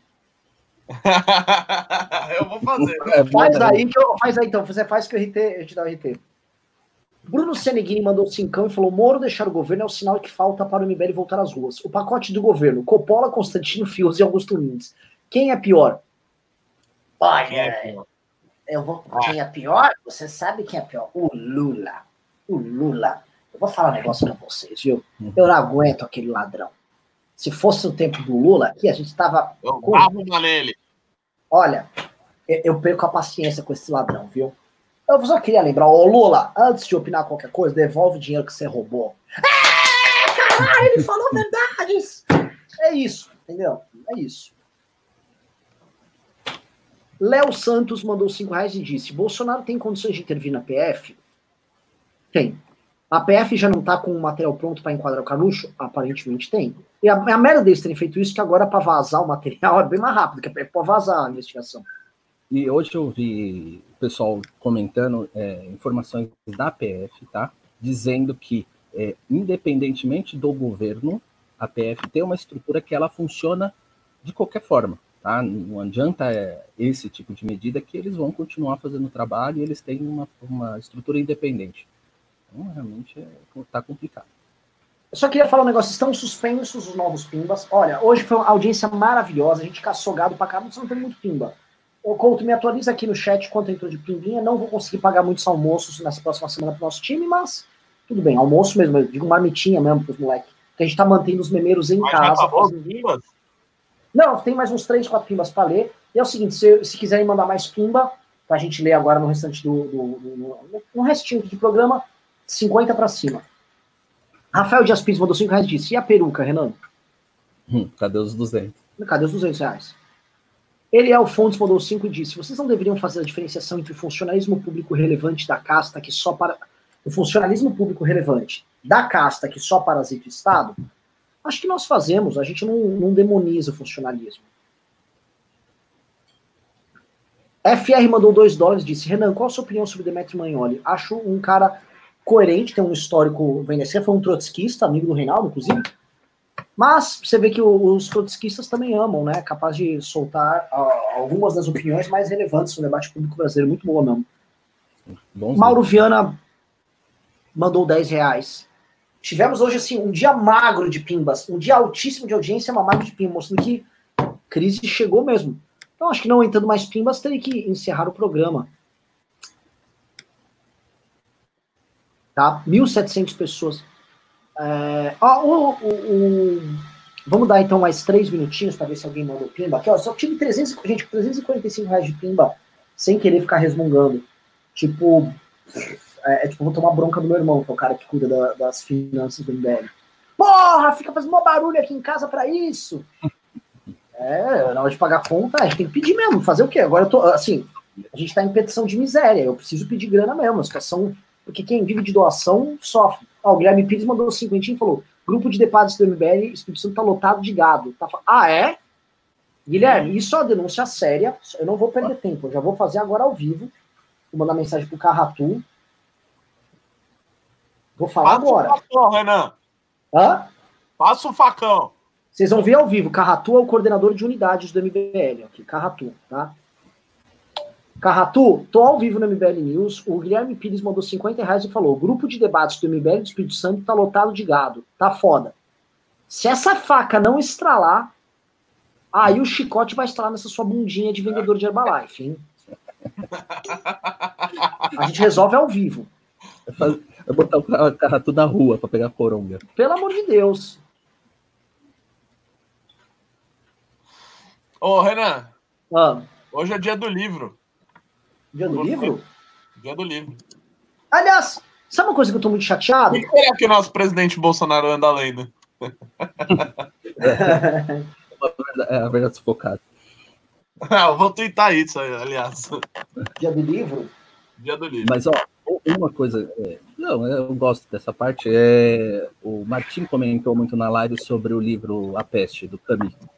Né?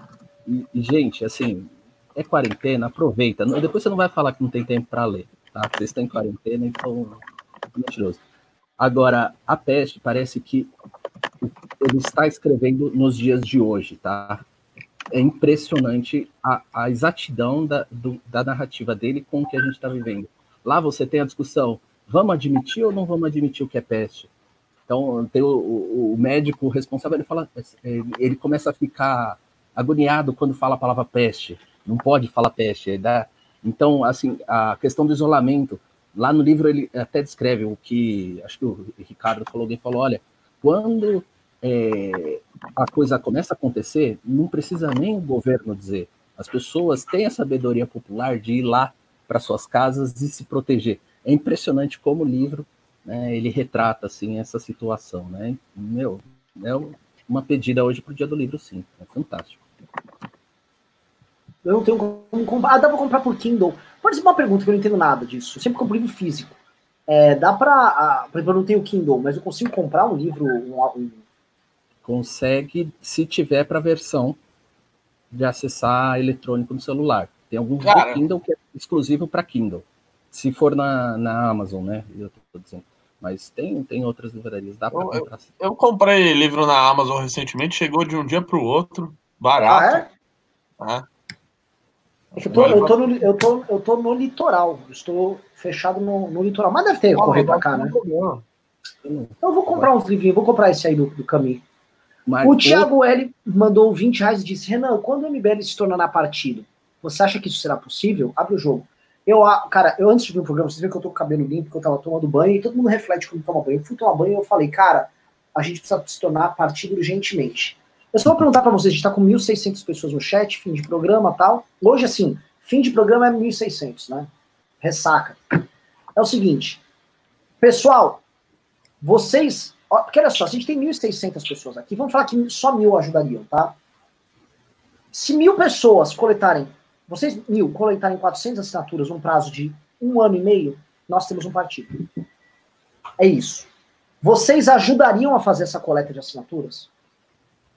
Se você ajudaria, digite 1. Um. Se você fala não ajudaria, digite 2.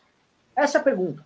Se a gente tiver uma equipe de duas mil, três, du- duas a três mil pessoas fazendo coleta, nós conseguimos isso rápido, sem precisar gastar muito dinheiro. O problema é o dinheiro. O dinheiro em vias normais para contratar pessoas para coletar é muito caro. Tá? E a gente não quer empenhar o nome do MBL para não conseguir fazer dar certo. E teria que ser para a eleição de 2022. Tá? Então, vocês participam, a gente só vai- daria assim, se, pô, a galera que tá com a gente, tá no front, tá, tá, tá no rodeio aqui, é, amarrando o gado no laço, fala assim, pô, eu consigo, eu vou pegar aqui, vou ficar durante um ano. Eu pego 10 assinaturas com os amigos, falo com outros aqui, e vou repassando até conseguir bater minha meta de 400. Se todo mundo fizer isso, nós temos um partido. Puta, é, é majoritário, número um. Mas, mas assim, estuprem um pra eu ver assim, caralho, realmente. O pessoal falou, invadam o partido do Nico. Gente, não existe isso, tá? O partido do Nico não é um otário. O partido do Nico é até mais esperto que os partidos, partidos grandes. É mais fácil você invadir um grande.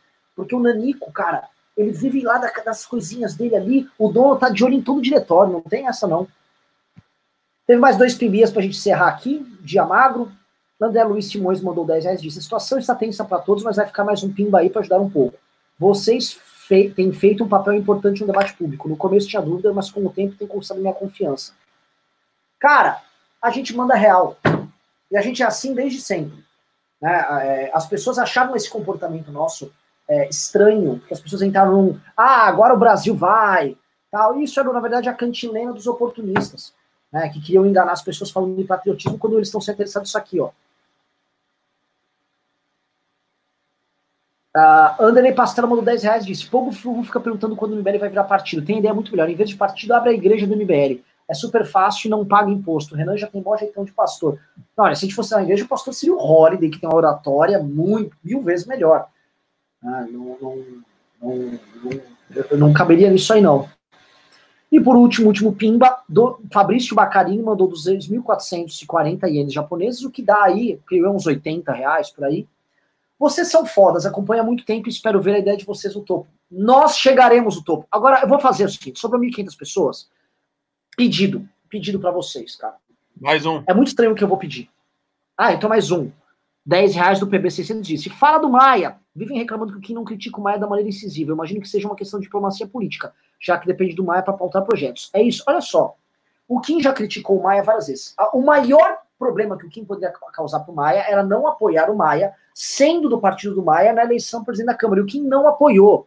O Kim também, sendo do partido do, do Maia, o DEM, um partido que fechou questão tinha que dar, por exemplo, para os outros, na questão, por exemplo, do, do prisão em segunda instância, que foi uma polêmica enorme, questão do fundo eleitoral, do fundão, todas o Kim divergiu do partido e teve problemas públicos com o Rodrigo Maia. Agora, o Kim, enquanto deputado, ele não fica atacando inutilmente deputados que não o atacam de volta. O que acontece? O Kim tem entreveiro com o Eduardo Bolsonaro. Lógico, o Bolsonaro é um cara que espalha fake news do Kim. E é um covardola, porque lá na Câmara Ele foge do Kim e fala pro Kim, pois Kim, que então, a gente resolve essa treta no Twitter. É lógico, né? Você bota os seus bots lá, seu, seu bosta, vagabundo. Né? Então, assim, o, o Kim, o Kim não é um cara que tem que ficar permanentemente xingando todos os deputados que estão lá. Então ele tinha que chegar, por exemplo, no, no PL, do Valdemar da Costa Neto, partido que está no governo Bolsonaro agora, e ficar xingando cada um dos trinta e tantos deputados. Seu ladrão, vagabundo. O Kim ia ter que ficar com um megafone fazendo, tipo, drive-thru de xingamento de deputado no Congresso. Não tem lógica isso. O Kim tem que aprovar. Não é à toa que o Kim é o deputado que rende, o deputado que vale mais o seu dinheiro é o Kim, porque não é o fato dele gastar menos no gabinete, ele gasta pouco. O fato é que ele é muito mais produtivo do que os outros deputados, porque além de gastar pouco, ele é, tem relatoria da com pau. Ele é deputado. Ele não é só um cara que tem que fazer críticas. Ele exerce o trabalho de deputado. Tem, tem, mais um. É mais um, né? Só uma coisa, né, Renan? Assim, que eu não entendo realmente é o que, que o Brasil ganha só fazendo esse ataque a fulano do Congresso. Embaixo. A, a gente está entrando nisso e está se perdendo, não, não, não, altera a realidade. A gente está falando uma semana de coisas que não alteraram a nossa vida prática. Né? Basicamente isso. Embaixo. Ah, olha, ah, o Felipe Azima do 10 disse: Eu já faço uma baita propaganda do MBL para os meus colegas da medicina. Vocês são os únicos que não têm rabo preso e falam a verdade, apesar de cometer alguns equívocos. Olha, equívocos todo mundo comete. Nós, inclusive, viemos a público ano passado pedir desculpas por vários equívocos e injustiças que a gente cometeu ao longo do tempo. Já, eu vou citar um agora. Eu estou vendo ultimamente as posições do Fábio Ostman, né? O Fábio Ostman foi muito coerente durante todo esse processo. Apesar de ser um cara difícil de lidar. Acho que eu já fui injusto com o Fábio Ostman. Mesmo ele também tendo sido babaca comigo. Entendeu? Assim, me arrependo. Gostaria de, de refazer algumas relações. Entendeu? Então, assim, a gente já errou. Vamos continuar errando. A gente é humano. A gente nunca vai vender que a gente é super especial e tá numa missão divina. Tiago Caldas mandou 5 reais de sugestão de ficheiro do MBL, Daniel Fraga. Por onde Daniel Fraga. é. é interessante, é interessante. É meio submundo da internet, mas é, é interessante. Uh, Thiago, oh, César Magalhães mandou 50 baralho, vai ter comida pros meninos. Pera gigante agitando bandeiras de gigante, girando, fazendo os prédios da frente dela tremerem pera gigante, agitando bandeiras e gritando, fazendo os prédios da frente dela tremendo. Não entendi. Acho que tá falando da Joyce. É, César, explica o Pimba pra gente poder comentar, que foi um pimbaço. Aí o Fernando mandou pimbinha de dois, boa tarde, ótimo de vocês, adorando a live, obrigado. Henrique Tomilheiro mandou cinco reais, disse, tá complicado o excesso de gadismo, uma doença, na verdade. No Brasil, o eleitor que deve lealdade ao político por verdade. Henrique Tomilheiro. E só lembrando que Tomilheiro é um sobrenome de origem ibérica, que é o cara que basicamente col, col, coleta tomilhos no campo. E tomilho é uma erva maravilhosa, eu uso muito. Inclusive, a melhor erva para temperar a carne é o tomilho. Tanto que eu recomendo para vocês, façam um belo bife, tá? Pega um bife ancho, faz na frigideira. Eu vou falar, frigideira é muito melhor do que fazer na grelha, que você controla melhor a temperatura tal. Você fez ele só selado com sal e pimenta, tá, tá, tirou a carne de lá. Não, manteve a carne lá, quando você virou ela, manteiga, plau, plau, manteiga, quebra com um soco quatro dentes de alho, joga lá dentro, joga dois ramos de tomilho, pá, pá, pá, pá, manteigou aquilo lá, ele vai, vai cobrindo ele com manteiga, fica aquela manteigalícia lá, fogo baixo nesse instante, aí você tira a carne, aí para dar um chananá, por exemplo, você pode jogar um conhaquezinho, flambou, uns 4, 5 gotinhas de limão, churubatuba, pegou aquele sabor que tá no fundo, transforma no molhinho por cima e corre pro abraço. Entendi. Ah, os 50 reais é uma descrição de uma animação. Ah, e o Henrique Tomilheiro terminou falando, falando em populista, qual a diferença existir na estrutura do populismo do Bolsonaro e do lulopetismo, de acordo com vocês? Puta, a gente comentou isso bastante já, bastante. São naturezas muito diferentes, tá? Mas isso aqui é, dava um tratado, inclusive. É, antes de uh, encerrar aqui, amigos, eu queria só fazer um pedido para vocês. É muito ah. estranho o pedido. Tá? É, o pedido é o seguinte: nos deem a chance de destruir esses populistas vagabundos. Eu estou pedindo assim: nos deem oportunidade. É, ajudem, divulguem o MBL News, divulguem, divulguem nosso conteúdo. Tá? A gente está numa guerra assimétrica. A PF vai pegar o Carluxo, ele teve dinheiro para bombar redes sociais, dinheiro pra caralho para fazer destruição de reputação, inclusive as nossas reputações, com todo tipo de ataque sujo.